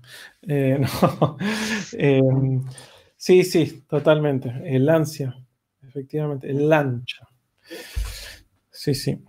Así que entonces vos tendrías un 205 T16. Siempre me, voló, me, voló, la cabeza ese automotor central, tracción a las cuatro ruedas. ¿Qué, qué más puedes pedir? Sí, sí, sí. Y además son esos autos que no, lo esperás. Decís, ah, un Peugeot. me encanta eso. ves un, 205 que puede haber tenido un 1.3. Eh, y de repente el, motor en posición central, integral, turbo, ¿qué más querés? Es como el. Es otro auto que siempre me gustó, ese Renault Clio V6 por el mismo motivo. Exacto, exactamente. Sí, sí, otra locura de auto. Ni hablar. Ahí nos habían hecho. Sí. Kiro, muchas gracias. M3, E96, asumo que es E92, eh, porque es E92 o E46, digamos E92, versus Audi RS5. Escucho sus opiniones. O sea, estamos hablando dos autos con motor V8, uno 4.2, otro 4.0, 420 caballos para el M3, 450 caballos para el RS5. Lucas, yo me quedo con el, con el E92, con el M3 E92. El sonido que tiene ese V8 es una locura infernal. Sí, lo que tiene, lo que tiene maravilloso ese motor es que es, era todavía eh, inyección de puerto eh, y además tiene eh, cuerpo de inyección individuales. Y bueno, tracción trasera. ¿Lo comprarías manual o DST? Manual, sin, sin dudas. Ese, es un auto. V8 manual debe ser la mejor combinación que, hay en la historia del mundo, más o menos. Sí, ni hablar. Ni hablar. Yo si tengo que elegir entre esas dos cosas, em, elijo el RC5. Sí. Eh, es difícil, ¿eh? porque el, cada vez que voy a un MT un 92 me produce algo así mágico, por no decir otra cosa. Em, como decís, el motor con cuerpos de inyección individuales es maravilloso. Eh, y bueno, en esa época eso, Audi estaba medio como también como eh, innovando con el tema de la inyección directa.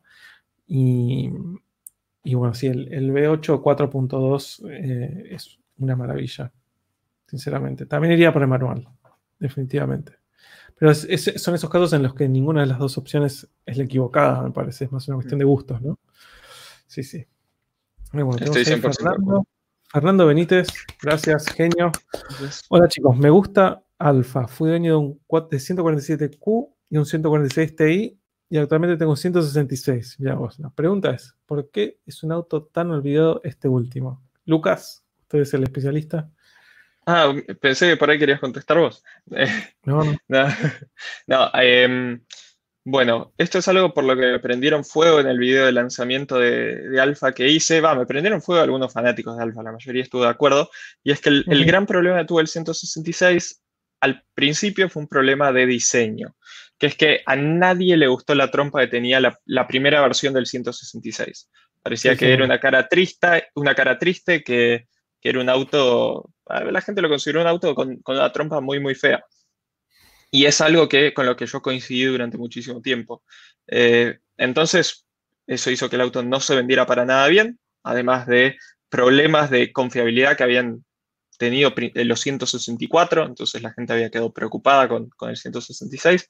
Entonces todo eso hizo que prácticamente no vendiera nada. Alfa hizo un, restyling, un lavado de cara de emergencia en 2002 o 2003, 2003 si no me equivoco, como para tratar de salvar al auto y a las ventas, pero ya era muy tarde, ya tenía mala fama, ya tenía una depreciación tremenda el, 166, por ejemplo, en Inglaterra era el, era el, auto de su segmento que más se depreciaba, perdía el 85% de su valor en tres años. O sea, imagínate comprarse un auto, no sé, por 40 mil dólares, 50 mil dólares y vale un 15% de ese valor a los tres años. Es un desastre. Eh, entonces todo eso hizo que el auto nunca se pudiera recuperar. De hecho, Alfa no suele hacer lavados de cara en, sus autos, tan extremos como hizo con el 166 o con el 147. En su mayoría, Alfa es una marca que se caracteriza por crear un muy buen diseño y mantenerlo durante toda la vida del auto, con, mini, mini modificaciones. Julieta, 164, eh, Julia, Mito, 8C son todos autos que se mantuvieron constantes. Para que Alfa sale a hacer un restyling tan extremo de media vida es porque realmente a la gente no le gustaba nada la trompa de ese auto. Y eso lo terminó matando. Sí, tal cual. Sí, sí. Y más todo, bueno, en Argentina ni hablar de cómo deprecian los Alfa Romeo es increíble. Sí. Increíble. Obvio. A nivel internacional creo que también es así, ¿no? A nivel internacional es, bueno, justamente lo que contaba, en Inglaterra era el 85, perdían el 85% de su valor en tres años, es absurdo.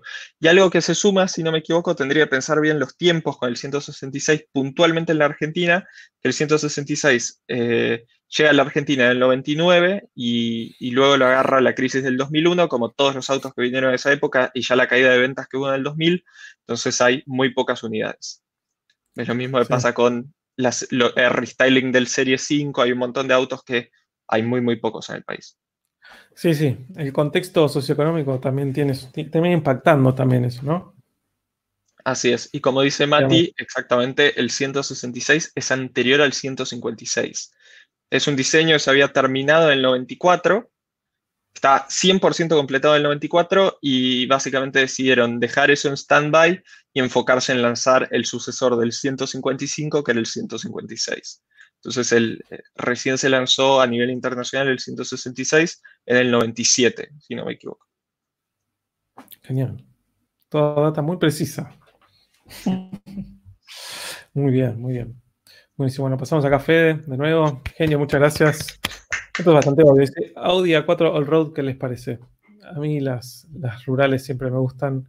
Eh, y, bueno, más todavía si es un, un CIS integral y si es alguna versión turbo del motor. Pero sí, a mí por lo menos me gusta. Te, hago una pregunta eh, yendo más a fondo en, esta de, de, Fede. ¿Qué preferís? A igual motorización, supongamos 2.0 turbo. ¿All-Road o Avant? A4. Buena pregunta. Buena pregunta. Como único auto, una Avant. Creo que sí. Si no, una all-road. ¿Vos? Yo, a mí me encanta el, A, 4 Road y creo que en la Argentina prefiero una all-road antes que una Avant. ¿Sí? Sí. A igual motorización. sí, sí, sí. puede ser. Exacto. Puede ser. sí, sí. Bueno, acá tenemos a Nacho Salas. Genio. Muchas gracias. opinión del Alfa 159 3.2 integral. Lo tendrían acá. A mí personalmente es un auto que me parece hermoso. Eh, a nivel diseño me parece que es una maravilla. Y bueno, motor de, una decente cilindrada y decente potencia y tracción integral. No estoy muy al día del tema de, qué tan confiable es mecánicamente, sino también es un alfa quizás más moderno, o, cómo es el tema del tren integral. ¿Vos, Lucas, sabes algo del tema de casualidad? Del tren integral es una, es una duda que busqué muchísimo porque yo de hecho consideré comprar un, 159, un 159 3.2. No encontré quejas, así que asumo que está bastante bien. Eh, y, del 3.2 es básicamente una evolución del, del buzo que tiene mi, mi auto, el 3 litros. Eh, y es un motor que no hay muchas quejas. Pero de hecho, hablando de ese auto, miren, les voy a mostrar ahora con la cámara, a ver si se ve. Si la cámara me acompaña. Si la cámara me acompaña, lo último que tenía abierto, no sé si se ve, avisen si se ve porque ah, estoy viendo. Estaba chusmeando a ver en Europa una 159 Sportwagon con el 3.2, también tracción a las cuatro ruedas, caja manual y ese interior impresionante. Ah, son, cosas con las, que, con las que se pueden soñar.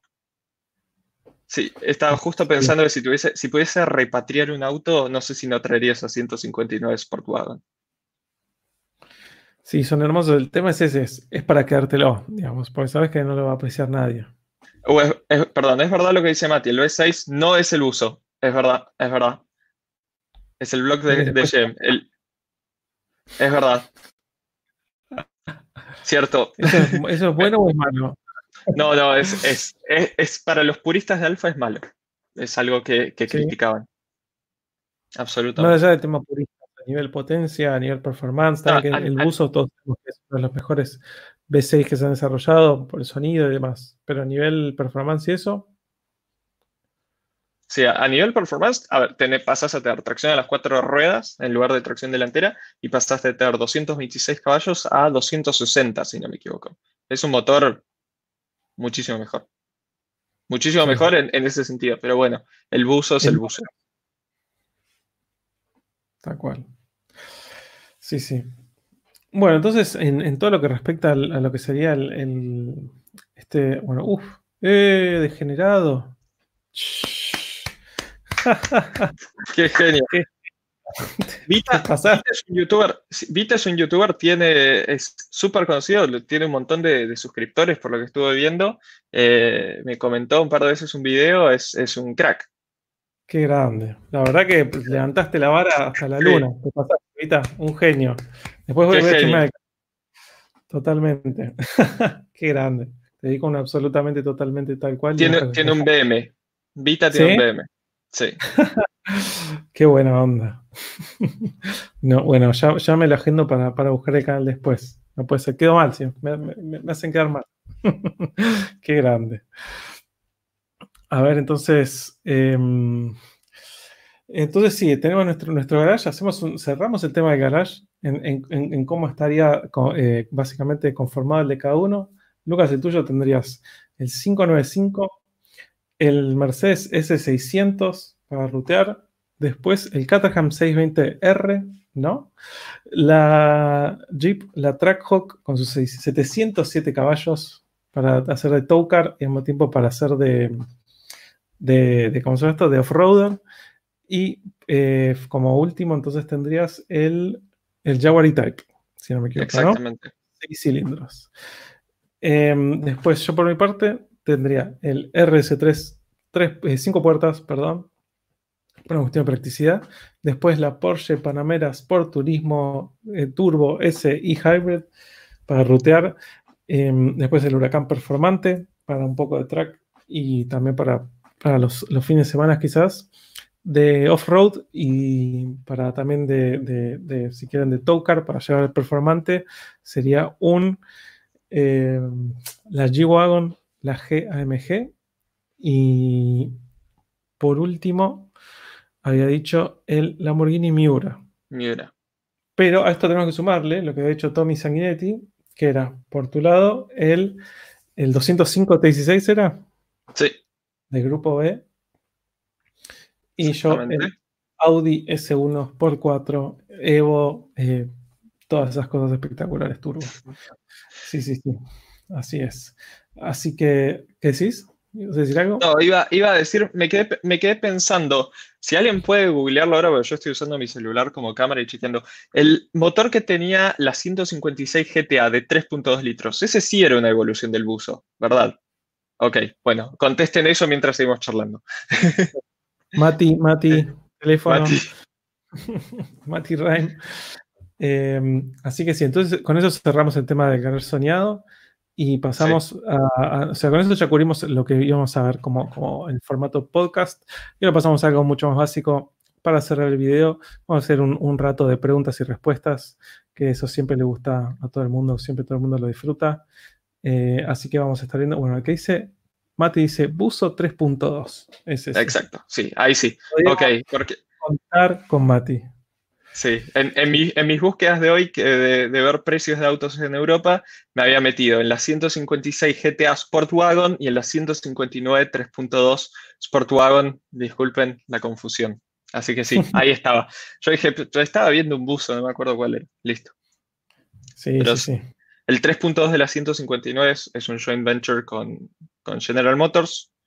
El 3.2. Misma cilindrada, pero dos motores que no tienen tanto que ver. Bueno, bueno, lo importante es siempre se puede aprender algo nuevo. Sí, sí. sí, definitivamente. Así que bueno, entonces ahora vamos a ver un poco las preguntas así y, vamos a, vamos a ir eligiendo algunas preguntitas como para ir respondiendo. Eh, vamos a ver esto. Entre un CLA 45 AMG y un S3, ¿cuál comprarían?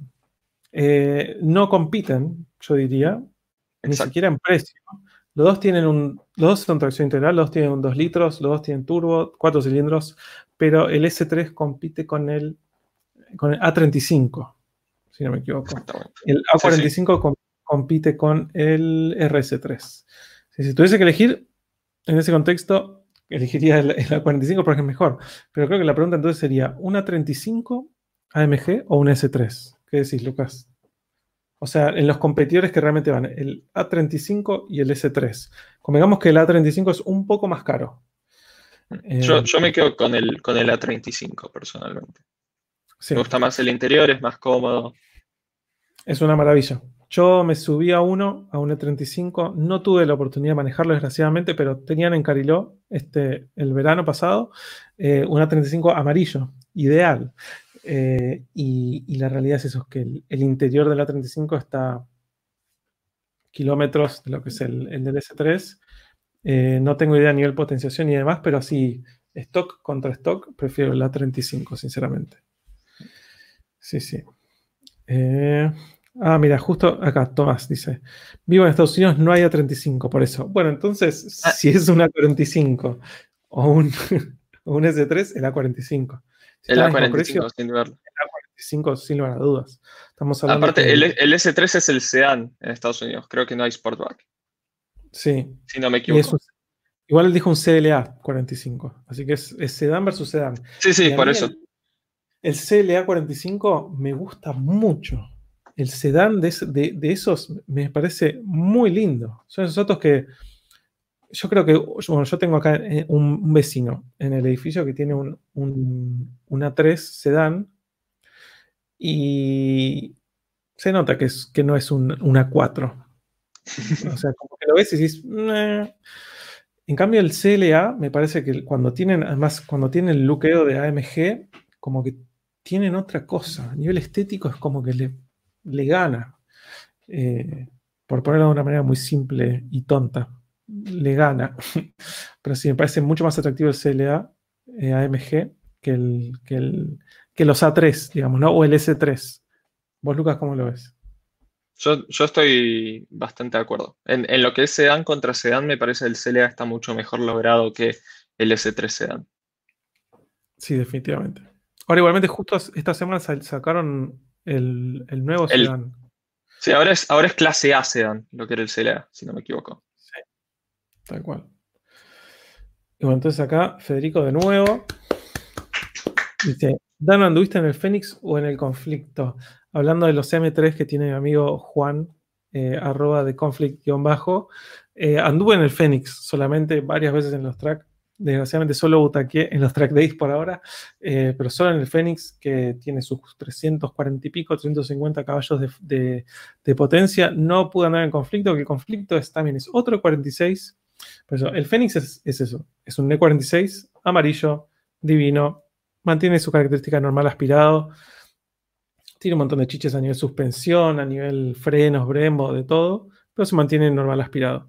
El, este, el conflicto, es, es, un proyecto de Juan, que es otro de 46. Nunca sé si es negro o azul, pero es un color muy oscuro. Y ese tiene una compresora eh, centrífuga de BF Engineering.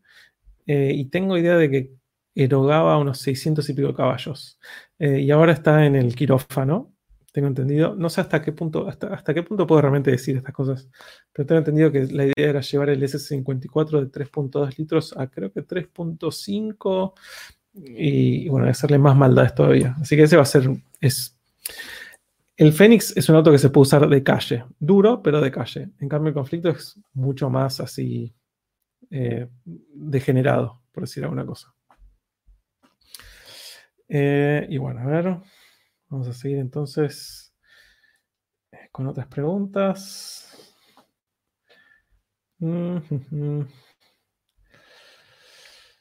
A ver, esta, esta es una clásica, pero que nunca está de más, me parece. Audi RC6 B10 o M5 S60 B10. Estamos hablando de. El RC6 tiene un B10 biturbo, 5 litros, 580 caballos, creo, 560. Y el M5 S60 tiene un B10 también, 5 litros mm. también, pero normal aspirado 500, y 507 caballos. Eh, con cuerpos de inyección individuales. Lucas, ¿qué opinas? Voy a elegir el M560, contrario a lo que los números indican. Me parece un auto mucho más icónico, con una caja mucho peor, pero acá voy a hacer la trampa de que voy a elegir la versión manual que se vendió solo para el mercado de Estados Unidos, que tenía la caja del 545, si, no me equivoco. Exacto. Y si bien dicen que es una pésima caja manual en lo que es relaciones de caja para el E60, ese auto manual insuperable. Gracias. sí, sí, es, difícil. Yo creo que es, como elegir entre eso, un auto que quizás te va a transmitir mucho más, como lo que puede ser un B10 normal aspirado, eh, con una caja manual. En cambio, por otro lado, el RC6 solo se vendió con caja automática, con convertidor de par. Es un auto como mucho más rutero, si quieren, o para cuarto de milla, con queso. Eh, pero que de repente en un track day no va a brillar porque está pensado para otra cosa. Em, pero no deja de ser, es un B10 biturbo que se puede llevar más de 700 caballos con poco. Eh, y si tengo que elegir, elijo el. También es, medio difícil, ¿no? Porque un RC6 hoy vale quizás no sé, 70 mil, 75 mil dólares. ¿No? Y en cambio un M5 B10, 40 mil dólares vale hoy en día. Em, ¿Qué sé yo? Es difícil. Si tengo que elegir uno solo. Bueno, elijo el, elijo el, M5 también. Hoy elijo el M5. Quizás me preguntan mañana elijo el RC6, pero hoy elijo el M5. Sí, sí. Así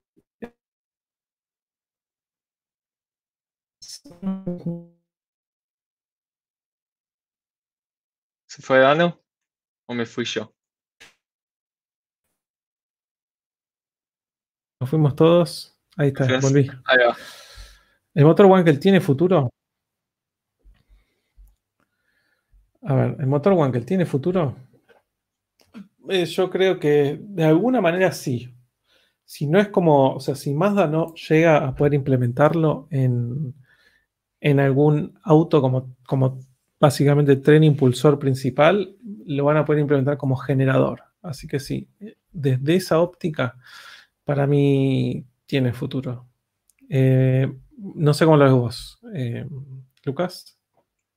No me siento calificado para responder, pero bueno, ¿qué más da? Perdón, me retiro. ¿Qué más da? no, pero no me siento no me siento calificado para responder. Sí. Eh, el tema, principal es emisiones, creo. Sí, yo, diría que en el, mundo de emisiones que tenemos hoy, el Wankel no tiene futuro. Esa es mi, visión, pero bueno. Sí, el tema es ese. Yo, bueno, cuando terminé de hacer el video, de, el, último video que hice sobre el nuevo Wankel híbrido y demás, que si no lo vieron, vayan a verlo. Eh, es gratis. es que mm, me, da para pensar cómo se medirán el tema de las emisiones en autos que tienen sistemas híbridos tan complejos, ¿no? Porque estamos hablando de un, por lo menos esas patentes hablan de un auto que está bien, tenía un motor One, que el turbo y demás, pero además tiene dos sistemas híbridos diferentes, eh, uno con un capacitor y otro con, un sistema híbrido más tradicional. ¿Cómo harán para medir el tema de emisiones cómo se contrastará con eso? ¿no? Porque quizás yo creo que si le van emparchando suficientes sistemas híbridos, quizás en, alguna medida tiene futuro. Eh, no sé si termina siendo peor la medicina que, la, que el padecimiento, ¿no? Como diciendo, bueno, entonces sí, solo, solo sentís el sonido Wankel pasada las 7000 RPM y solo se escucha de 7000 a 8000, ¿viste? Pero, es, interesante para, para, investigar, ¿no? ¿Cómo, ¿Cómo medirán el tema de las emisiones en ese tipo de implementaciones tan complejas de sistemas híbridos? Absolutamente. Sí, sí. Bueno, acá está Federico de nuevo. La verdad, toma para el internet, ¿no? Justo, justo hoy publiqué en mi Instagram personal eh, que es, pues no, quería hacerlo desde la cuenta de Billy Pistón porque no tenía nada que ver, que es arroba Dan Stark, D-A-N-S-T-A-R-C, que, mm, que desde que empezó la cuarentena estoy con la subida divina. La subida está como, es lo que pago, 300 megas de subida. Digo, de bajada. Pero la subida no pasa los 2 megas de subida. Es tremendo, es terrible. Por eso estoy usando el, teléfono para esto, porque no puedo con, con, lo, lo, que pago de internet. Es patético. Y no pueden venir a, no pueden entrar al edificio a ver eh, si hay algo del edificio. No, me pueden solucionar de ninguna manera. Muy, muy triste, sinceramente. ¿Vos cómo venís con internet, Lucas? Yo por ahora bien, tuve mis, mis peleas, pero ahora nos estamos llegando bien con Fivertel y el internet. Bueno, bien. Sí, sé que también sí. Es... sí, es como, como oscilante. Tal cual. Uy, para, se me quedó sin batería el celu, murió mi cámara, a ver si la puedo cambiar. Solo me, quedé, yo congelada la, la, imagen, el audio no, a ver, para ahora vuelvo a la cámara normal. Ok, ahí vuelvo, volvió a mi Volví a la cámara de baja definición, mira, acá está mi, mi celu, mi celu sin batería. Lo importante es que lo pudiste solucionar. La tecnología. Sí, sí. Volví a la cámara de la compu.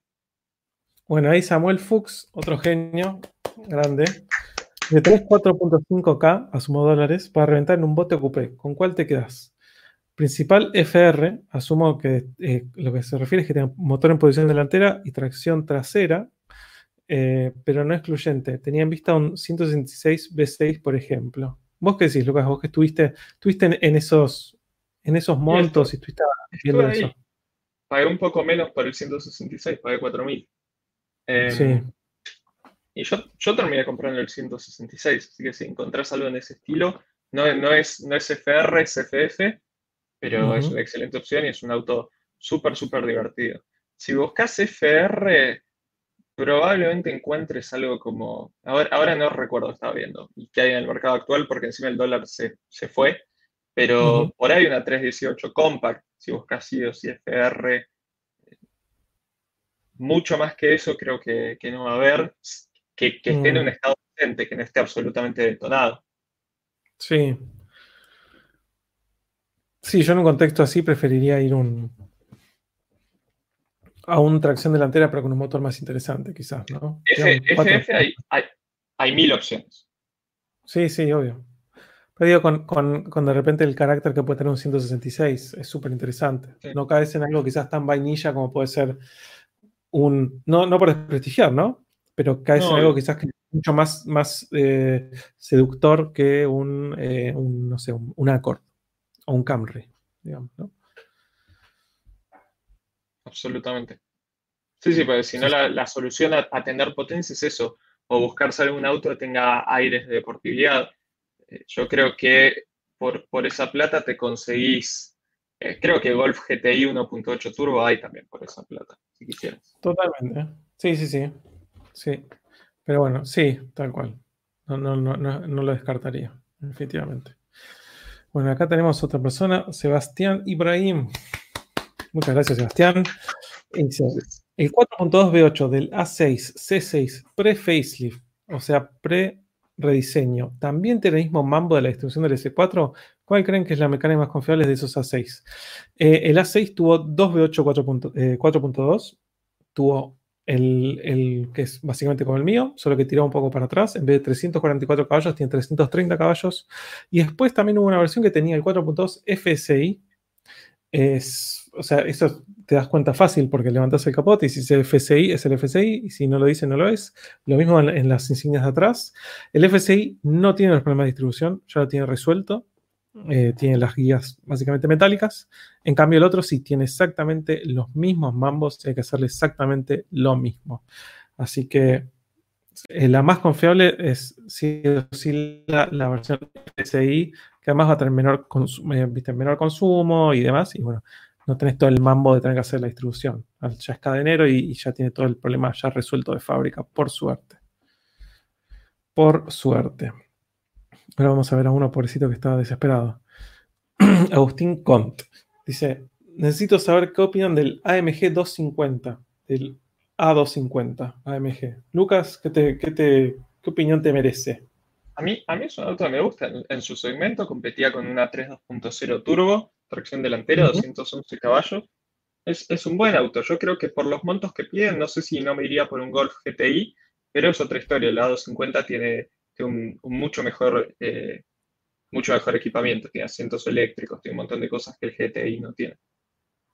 Sí, sí además es un auto que en, su versión AMG es súper lindo. A mí la verdad que me gusta mucho. Eh, por, más de ser un, hatch eh, bastante tranqui, porque no es la versión más, más si quieres, picante del, del 250 de clase A, tiene una estética súper atractiva, súper deportiva, que transmite eso, me parece. Sí, sí, es, solo estética la diferencia, pero. Porque no, es una 45, pero, pero sí. Totalmente. Bueno, acá tenemos un mensaje del famoso Mati, el que nos, nos desasnó en todo lo que correspondía a, Alfa Romeo. Y que, le gustó mucho también cuando Lucas dijo un 595, que yo sé que es uno de los otros favoritos de Mati para, para el día a día. Entonces dice, personalmente creo que Personalmente creo que esta es la última época de deportivos puros sin hibridación. hibridación. ¿Creen que de aquí a 10 años los autos hoy nuevos con caja manual serán buscados? ¿Qué dice el gran Lucas Oriata? De acá a 10 años. Hoy autos nuevos con caja manual hay relativamente pocos en el mercado. Ya es un mercado que se está casi extinguiendo. Eh, especialmente si hablas de autos deportivos o si hablas de, eh, no sé, un Renault Quid, estamos hablando de otra cosa y, no creo que ese tipo de autos sean buscados. Pero dentro de lo que son autos deportivos, sí, estoy, estoy seguro que de acá a 10, 15 años, cuando estos autos empiecen a entrar en el mercado de los clásicos, van a ser mucho, mucho mejor vistos los que tengan caja manual que los que tengan caja automática. Definitivamente. Sí, sí, yo estoy, estoy, estoy de acuerdo. Creo que eventualmente todo va a pasar a ser automático y bueno, ni hablar de que ya hay mercados en los que lo estándar es lo automático. Y que hay, modelos que ya, de, de más altas, que ya solo vienen en versiones automáticas, sea por el motivo que sea. Em, y yo creo que de la misma manera que hoy vemos de repente un Porsche Carrera GT y decimos, era uno de los últimos autos que no tienen tantas asistencias electrónicas y más puros y sin turbo. Eh, creo que sí, lo que en un momento empezó a ser el tema de los turbos y demás, contra el mayor desplazamiento, mayor cilindrada para mayor potencia, en un momento fue, después pasó a ser el downsizing y bueno, motores más chicos, pero con sobrealimentación y demás.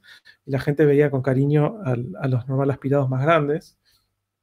Y bueno, ahora lo que se viene es lo mismo, pero con, con implementaciones híbridas, que van a ser motores más pequeños, de muy alta potencia igualmente, pero motores más pequeños, de menor cilindrada, más eficientes y con hibridación, como dice acá Mati. Y sí, eventualmente me parece que, como, como hay gente que se enamora de los, está enamorada hoy en día de motores grandes con carburador y caja manual y, y hasta algunos con caja automática, pero las automáticas más tradicionales de tres marchas o de cuatro marchas, eh, en el momento todas lo que las versiones manuales van a, van a cotizar mucho, me parece. Así es. No sé si 10 años, pero quizás 15, un poco más. 15, 15 lo, lo charlo. 10 también creo que es muy, muy cercano, pero... Sí. Sí, sí. A ver, a ver. Esto me parece interesante también. Chicos, ¿qué opinan de los trabajos de Rauchwelt-Begriff que realiza Nakai-san en los Porsche 911? ¿Les gusta? ¿Vos los tenés, Lucas? ¿Los has visto? Sí, los, los, tengo vistos. Eh, mira, ¿Qué opinión? A, mí nunca. Estamos a, Nakai-san es el que agarra los 911 y hace esos ensanches y hace todo, ¿verdad? Sí, con, las, las, los, los, sí. los alerones gigantescos y los ensanches. Exacto, listo, perfecto. Sí, sí. Con performance, pero sí, sí. Ok, quería chequear. Eh, estéticamente nunca fueron autos que, me agradaran tanto. Me parece mucho más eh, atractivo estéticamente el 911 original, lo que quedó originalmente, pero siempre tengo muchísimo respeto por ese tipo de gente que hace laburos que son complejísimos y que, hay, y que tienen mucho desarrollo detrás, porque no es que el, tipo agarra una moladora y empieza a cortar por, por donde le parece. Sí. ¿Qué opinas? Tal cual. Sí, yo creo que, o sea, me parece interesante que es un tipo que estableció como una moda. No se hacía esto antes. Sí. Eh, como que, y de repente, o sea, está también esta cosa como primero, lo que es muy chocante, como dice, como dicen eh, acá, por ejemplo, Mati, dice, la primera pregunta es si sacrificarían, si sacrificarían un 911 en buen estado para hacer eso. mucha gente, o sea, de agarrar algo que ya es tan lindo y modificarlo, o si quieren destruirlo para, en parte para generar algo diferente, eso es como lo primero más chocante. Pero parece que es un tipo que estableció como una estética muy particular, que creo que de alguna manera esa estética también informa eh, también estéticamente otras cosas como esto de Liberty Walk y toda esta la moda de Rocket Bunny, de Pandem y no sé qué. Parece que en un momento se empezó a proliferar por eso, porque veíamos en todos lados estos, los, los RWB, eh, y me parece súper interesante. Eh, me parece más interesante también el perfil de los dueños también, que son muchas veces gente de muchísima plata, que va a los track days. En Japón son médicos, o sea, es, es, como el personaje de Tatsuya Shima de One Midnight, que es un médico que está forrado en guita y que lo que hace los fines de semana es romperse la cabeza, o sea, no romperse la cabeza, pero gastarse toda la guita en track days. Ese es el perfil. No son autos baratos, son autos caros. Tengo entendido que Nakai se toma su tiempo en hacerlo, eh, viviendo a, cigarrillos nada más. Él les pone el nombre, él, le dije que el color es más una cosa de. Eh, el tipo eh, conoce al dueño y, hace como lo que quiere, básicamente. exactamente. Volviendo al comentario de Mati, que fue Burakubado. Exactamente. Em, y, exactamente también como, como, Ryosuke, como Takahashi, un médico. No sé cuál es la, obsesión esa de los, los, los autodeportivos caros y los médicos en Japón. es para, para, investigarlo. O sea, a mí me gustan, me gustan mucho, eh, algunas, algunas versiones, otras eh, más o menos, pero a mí el, estado, el, el, estilo me gusta. Parece que también se se abusó un poco ya, ¿no? Como que todo en un momento te cansa. Como cuando apareció el de Rocket Bunny. Ah, Rocket Bunny esto, y de repente todo es Rocket Bunny. Es un auto medianamente ensayado. Ah, mira, Rocket Bunny. Ahora, pero ahora es Pandem. Ahora si sabes, Pandem. Em, pero qué sé yo, me fui por las ramas. Eh, así que sí, bueno, en resumen sí, a mí me gusta. Me gusta, em, quizás me gusta más eh, lo que han hecho casas como Singer, eh, como Singer y eso, que agarran de repente un chasis clásico y le ponen, lo, hacen de cero para arriba, lo modernizan, manteniendo todo el interior con la estética correcta del periodo y con una mecánica mucho más moderna. Eso me gusta. Singer, me huele a la cabeza. Lo que es resto mods al estilo Singer me encanta. Sí, sí. Sí, es la, es, la idea del, resto mod llevado al, al infinito, me parece. sí. Bueno, acá una muy buena es Bora 1.8 Turbo o Bugatti Chiron. ¿Qué decís, Lucas? Boricua, obvio. T roja. T roja, Boricua. Eh, Boricua lo mata, lo mata el cuarto de milla al, Chiron. Eh, exactamente. Bueno, el, Chiron es eh, el, motor del Chiron, el W16, 8 litros, 4 turbo, es el mismo motor del Bora 1.8 T roja, pero tirado un poco para atrás digamos. El, el del Bora tiene la potencia posta. Son, iguales mecánicamente, pero el de, el, de chino está tirado un poco para atrás electrónicamente. Eh, así que sí, definitivamente el té roja. Bueno, hacemos un par de preguntitas más y ya vamos hablando, ya vamos horas. Eh, a ver. Vamos a ver. Esto. Difícil. Lucas, ¿Koenigsegg o Bugatti?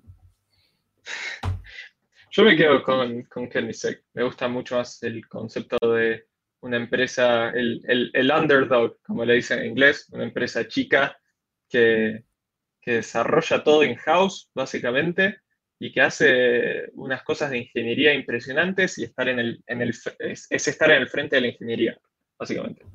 Aunque un poco sos piloto de prueba cada vez que, manejas tu, tu Las cosas se rompen. Bugatti es un producto mucho más cocinado, pero me quedo en Koenigsegg. ¿Vos, Dano? Sí, tiene más espalda. Como empresa, me quedo con Koenigsegg, porque como dices, como decís vos, Lucas, es el underdog, son los que se hicieron hace poco, o sea, son de las dos empresas que les ha podido hacer frente a los grandes, que son Koenigsegg y Pagani, que han de alguna manera han, han podido sobrevivir. Eh, me vuela a la cabeza los avances tecnológicos de Koenigsegg y las locuras de Christian von Koenigsegg. Eh, así que como empresa, sin lugar a dudas, elijo a Koenigsegg. Eh, creo que ahora entonces la pregunta, te le, voy a dar una vuelta de tuerca. Si tenés que elegir un Koenigsegg o, un Bugatti, ¿qué elegís? Un Koenigsegg o un Bugatti. Elegí, agarra, mentalmente agarra el Bugatti que más te gusta o el Koenigsegg que más te gusta. Que, que, que se esté produciendo, ¿eh? No, nada de, no, bueno, o sea, no pensemos en el, en el Yesco y no pensemos en el, el Gamera, eh, Gemera, Gemera. Eh, o sea, de los que están ahora. ¿Qué elegís? Me quedo con un Bugatti Divo y un Koenigsegg Reguera. El Reguera lo siguen fabricando, ¿o no? ¿Cuál, elegís de los dos? Ah, de los dos. ¿Qué más te gusta? ¿Y el Koenigsegg que más te gusta? ¿Y, cuál elegís? ¿Siguen produciendo el One to One o, ya lo, mataron hace un par de años? No recuerdo. Aunque no, que no lo estén produciendo. Que se haya producido. No importa. Que se haya producido. Ah, creo que me quedo con, un reguera, aunque no sé, el, Divo es muy tentador también. Ok, me quedo con reguera. Cierro, el trato ahí. Con reguera, perfecto. Está bien. No, yo sí tengo que elegir, no conceptualmente, no como empresa, sino yendo a un auto específico, elijo un Bugatti 110. Bueno, es, el 110 es uno de esos autos que yo se lo puedes mostrar a la mayoría de la gente y a la gente le parece asqueroso. Pero es uno de esos autos que lo vas mirando y lo miras y cada vez te cierra más. Y cada vez es más lindo y cada vez entendés más y más que está basado en el hermosísimo Bugatti EB110, que es una joya espectacular. Eh, a mí el, el 110 me parece uno de los autos más espectaculares que hay hoy en día, sinceramente. Una locura.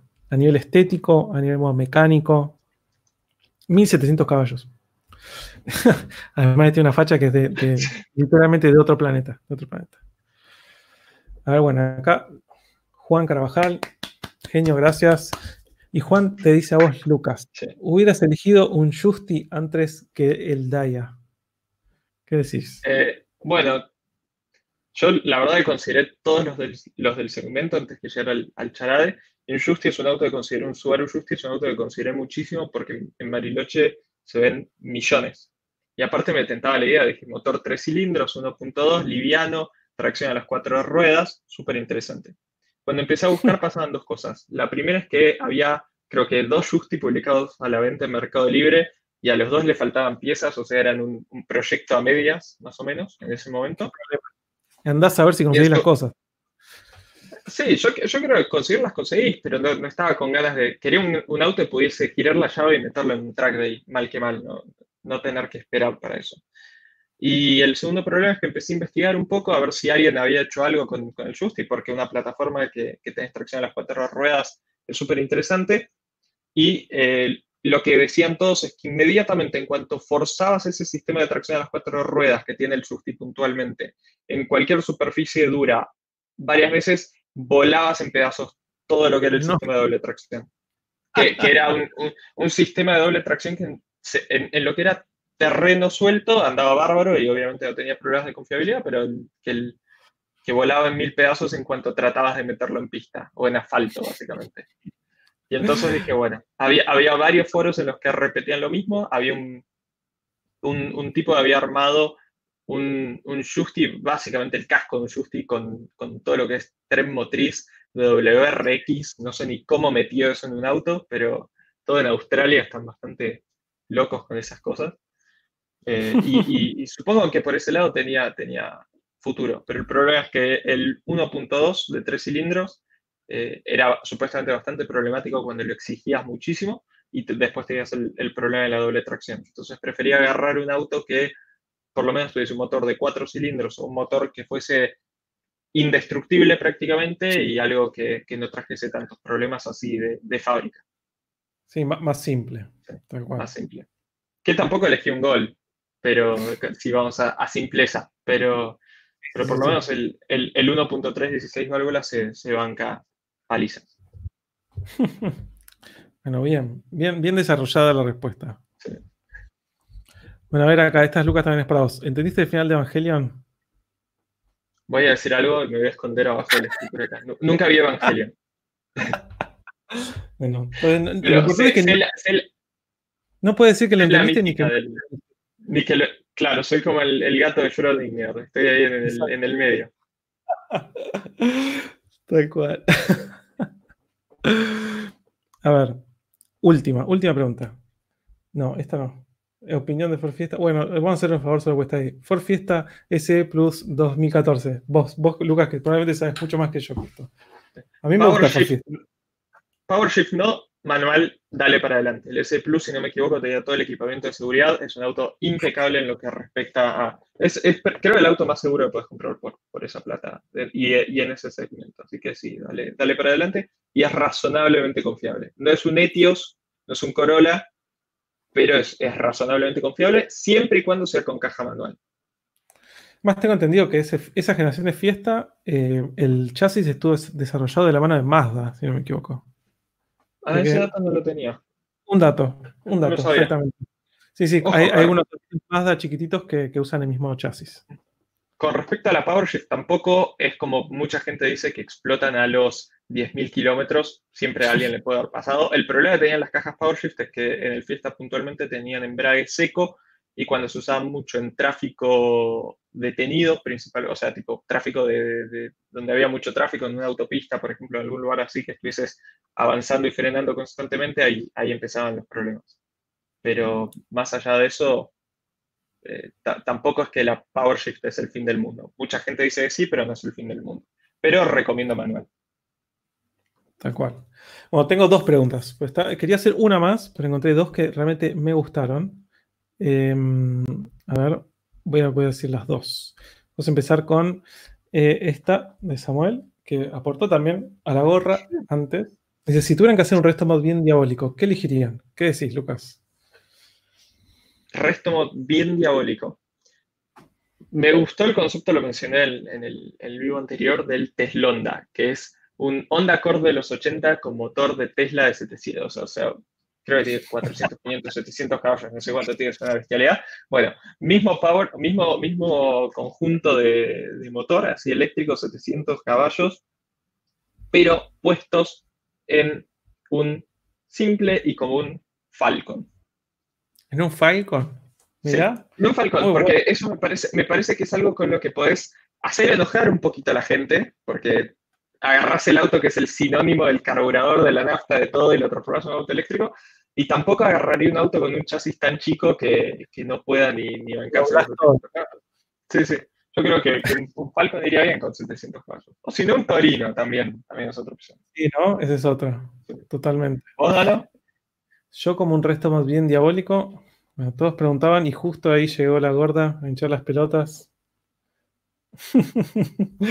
eh, yo que armaría como un resto más bien diabólico. Yo agarraría un. Eh, no quiero caer en el, famoso el Singer, porque es como ya está hecho. Pero me gustaría quizás un Corvette C3 o un C2 con un eh, LS, no me acuerdo si era LS9 o LSA, o sea, el, V8 con compresora del, eh, del Corvette ZR1. Básicamente, 600 y pico de caballos. Eh, obviamente con el, el, body todo hermoso que tienen un Corvette C2 o C3. Nunca me terminó de decir cuál es el que más me gusta, pero uno de esos dos.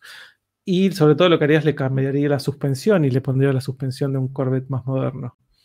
Eh, así que sí, ese sería mi resto mod eh, diabólico. Pero se me ocurren mil, eh, mil ideas de cosas así tremendas para hacer. Hay, hay muchísimas. sí, manteniendo todo el, el, body, el cuerpo del auto clásico, por así decirlo. Y bueno, y acá tomo la última pregunta que es súper interesante, que me parece que vale la pena mencionar. y dice, lo manda Tomás. Dice, ¿qué carrera recomienda para alguien que le gustan los autos? Y después, otro tema que dice, ¿pensaron en donar lo que ganan en un vivo o una parte de una fundación por el COVID-19? Así bueno, vayamos, por partes. Por un lado, ¿qué carrera recomiendan para alguien que le gustan los autos? Eh, me interesa ver, bueno, Lucas, ¿qué, ¿qué, opinión vos tenés sobre esto? Porque yo creo que cada uno tiene como una forma de verlo muy diferente. Mm. Yo creo que depende de si estamos hablando de verla en persona, o sea, viajar a un lugar a verla, o si estamos viéndola por televisión. Estamos viéndola por televisión, nada supera. Porque me parece que estamos hablando de cosas diferentes. Y, bueno, veremos, hay, habrá que ver qué ah, carrera, ah, qué pago, carrera de estudio. Universitaria o lo que sea. No, eso es la hora, eso es la hora. Es la... Tal cual, ese, whisky ya no. Por... ¿Qué, qué, qué, estudio? ¿Qué carrera universitaria? carrera universitaria. Em, carrera universitaria para alguien que le gustan los autos. No sé, yo creo que cualquier cosa que estudies si te gustan los autos lo podés llegar a aplicar para, ese tema. Yo estudié economía, no tiene nada que ver con los autos y acá estoy. Sí, sí.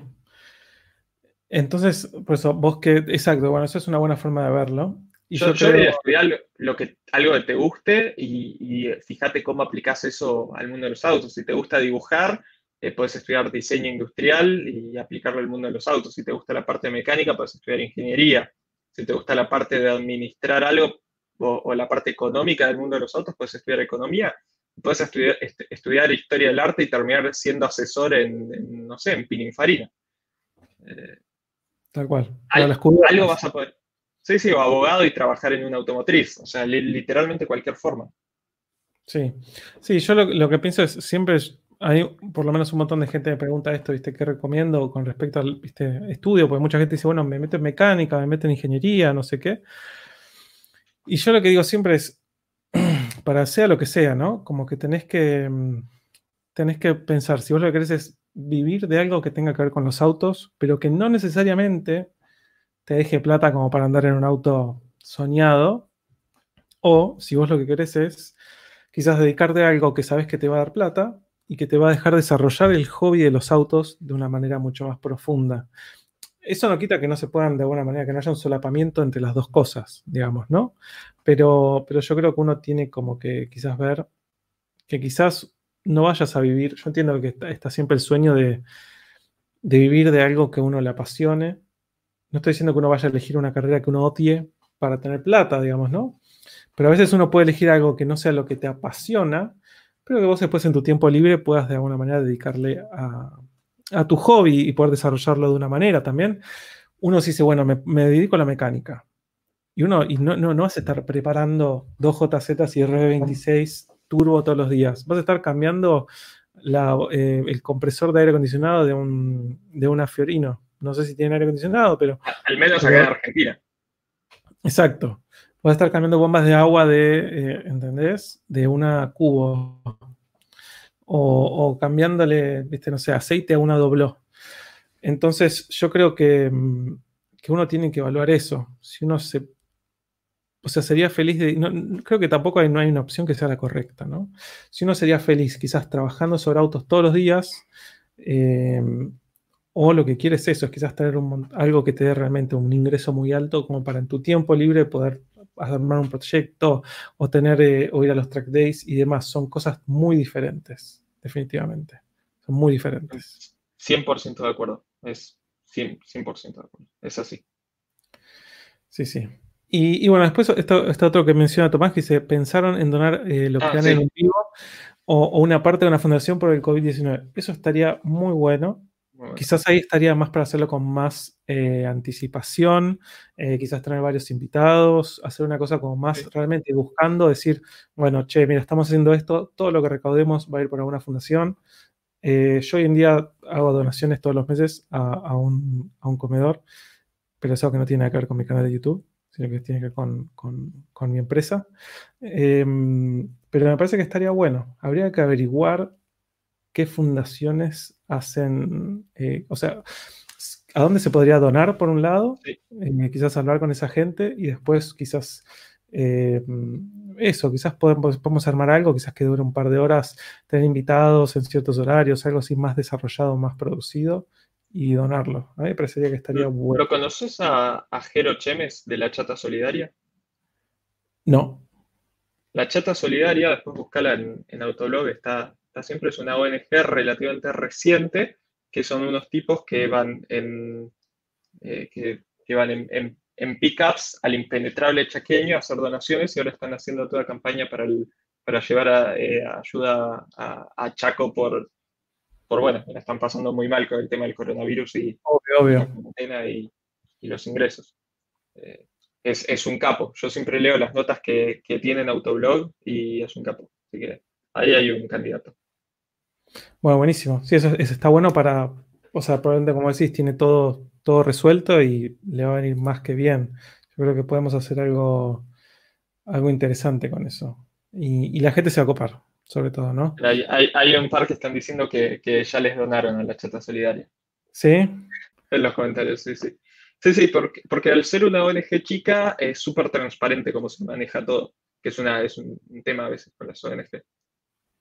Buenísimo, sí, sí, eso es, eso es importante. Y, y está relacionada con autos. Mal que exacto, exacto. Sí, sí, también este, está bueno darle la prioridad por eso, porque está, está relacionado con autos. Así que sí, es, es una buena idea, me parece que es algo que podemos quizás, más si vos, vos, lo conocés, hablaste o algo. Personalmente no, pero le, podría, le podría escribir definitivamente y podríamos hacer un vivo. Yo pensaba que tengo un par de pavadas ahí de, que me quedaron en, casa o, recuerdos o cosas así que, incluso podría, eh, entre comillas, subastar por, los superchats a, a un proyecto así. Totalmente, totalmente. Es para, es para, investigarlo y me parece que podemos organizar algo. No me parece mala, mala idea, sinceramente. Para nada. Eh, a ver, bueno. Eh, bueno, creo que con eso estamos entonces, ya. Eh, alguien anda preguntando dónde puede ver Initial D, desgraciadamente no lo sé. dice acá, ¿dónde puede ver Initial D? No lo sé. Yo lo tengo en, algún backup en algún lugar, pero hoy en día no sé. Hay algunos chicos dijeron anime FLB, pero bueno, quizás alguien se copa y te pasa el dato. Qué sé yo. Así que bueno, bien ahí, como dice acá. Eh, bueno, eh, les agradecemos entonces a todos por sumarse nuevamente a este vivo. Eh, a nosotros nos divierte muchísimo, como también eso, como para hacer más llevadero, es eso, para hacer más llevadero el tema de la cuarentena. ustedes se copan, la verdad que a mí, me, a mí personalmente me encanta, yo sé que a Lucas también. Y, qué más? Y bueno, también nos da también un espacio para hacer todo esto del podcast, que está ahora en pausa por toda la magia de, del, del Corona Chan. Así que mm, muchísimas gracias por sumarse. Probablemente el miércoles que viene hagamos de nuevo, seguramente en el canal de Lucas. Eh, vamos a tener otros temas para abordar. Y, y, tal cual, y con todo con la misma, el formato de siempre, básicamente. Así que gracias a todos los este, en un momento fueron más de, creo que 400 personas que se sumaron, ahora son 268, unos genios. Eh, la verdad que, la verdad que lo súper apreciamos. Muchísimas eh, gracias a todos. Es súper valioso que, se copen y que participen. Y también es, no sé, yo me pongo a leer todo, esa es la realidad. Así que bueno, muchísimas gracias y nos estaremos viendo. Vos tenés, vos publicaste un video hoy, Lucas, ¿no? Publiqué un video hoy, sí, justamente como estoy en cuarentena me permite sacar más videos de, lo normal, así que voy a estar las próximas semanas sacando dos videos por semana. Hoy publico un video que es justamente sobre cómo es manejar en cuarentena. Vayan a mi canal, suscríbanse, mírenlo. Muchas gracias por sumarse al, al vivo. Absolutamente, absolutamente. Y, qué más? Bueno, yo también estoy, estoy, trabajando en un video, así que seguramente el domingo tenga un otro video. Y bueno, absolutamente, totalmente, tal cual. Y jajaja. Les mando un abrazo a todos y nos vemos. Gracias, Lucas, por sumarte. Gracias por sumarte a esta. Siempre un placer. nos vemos. Nos vemos.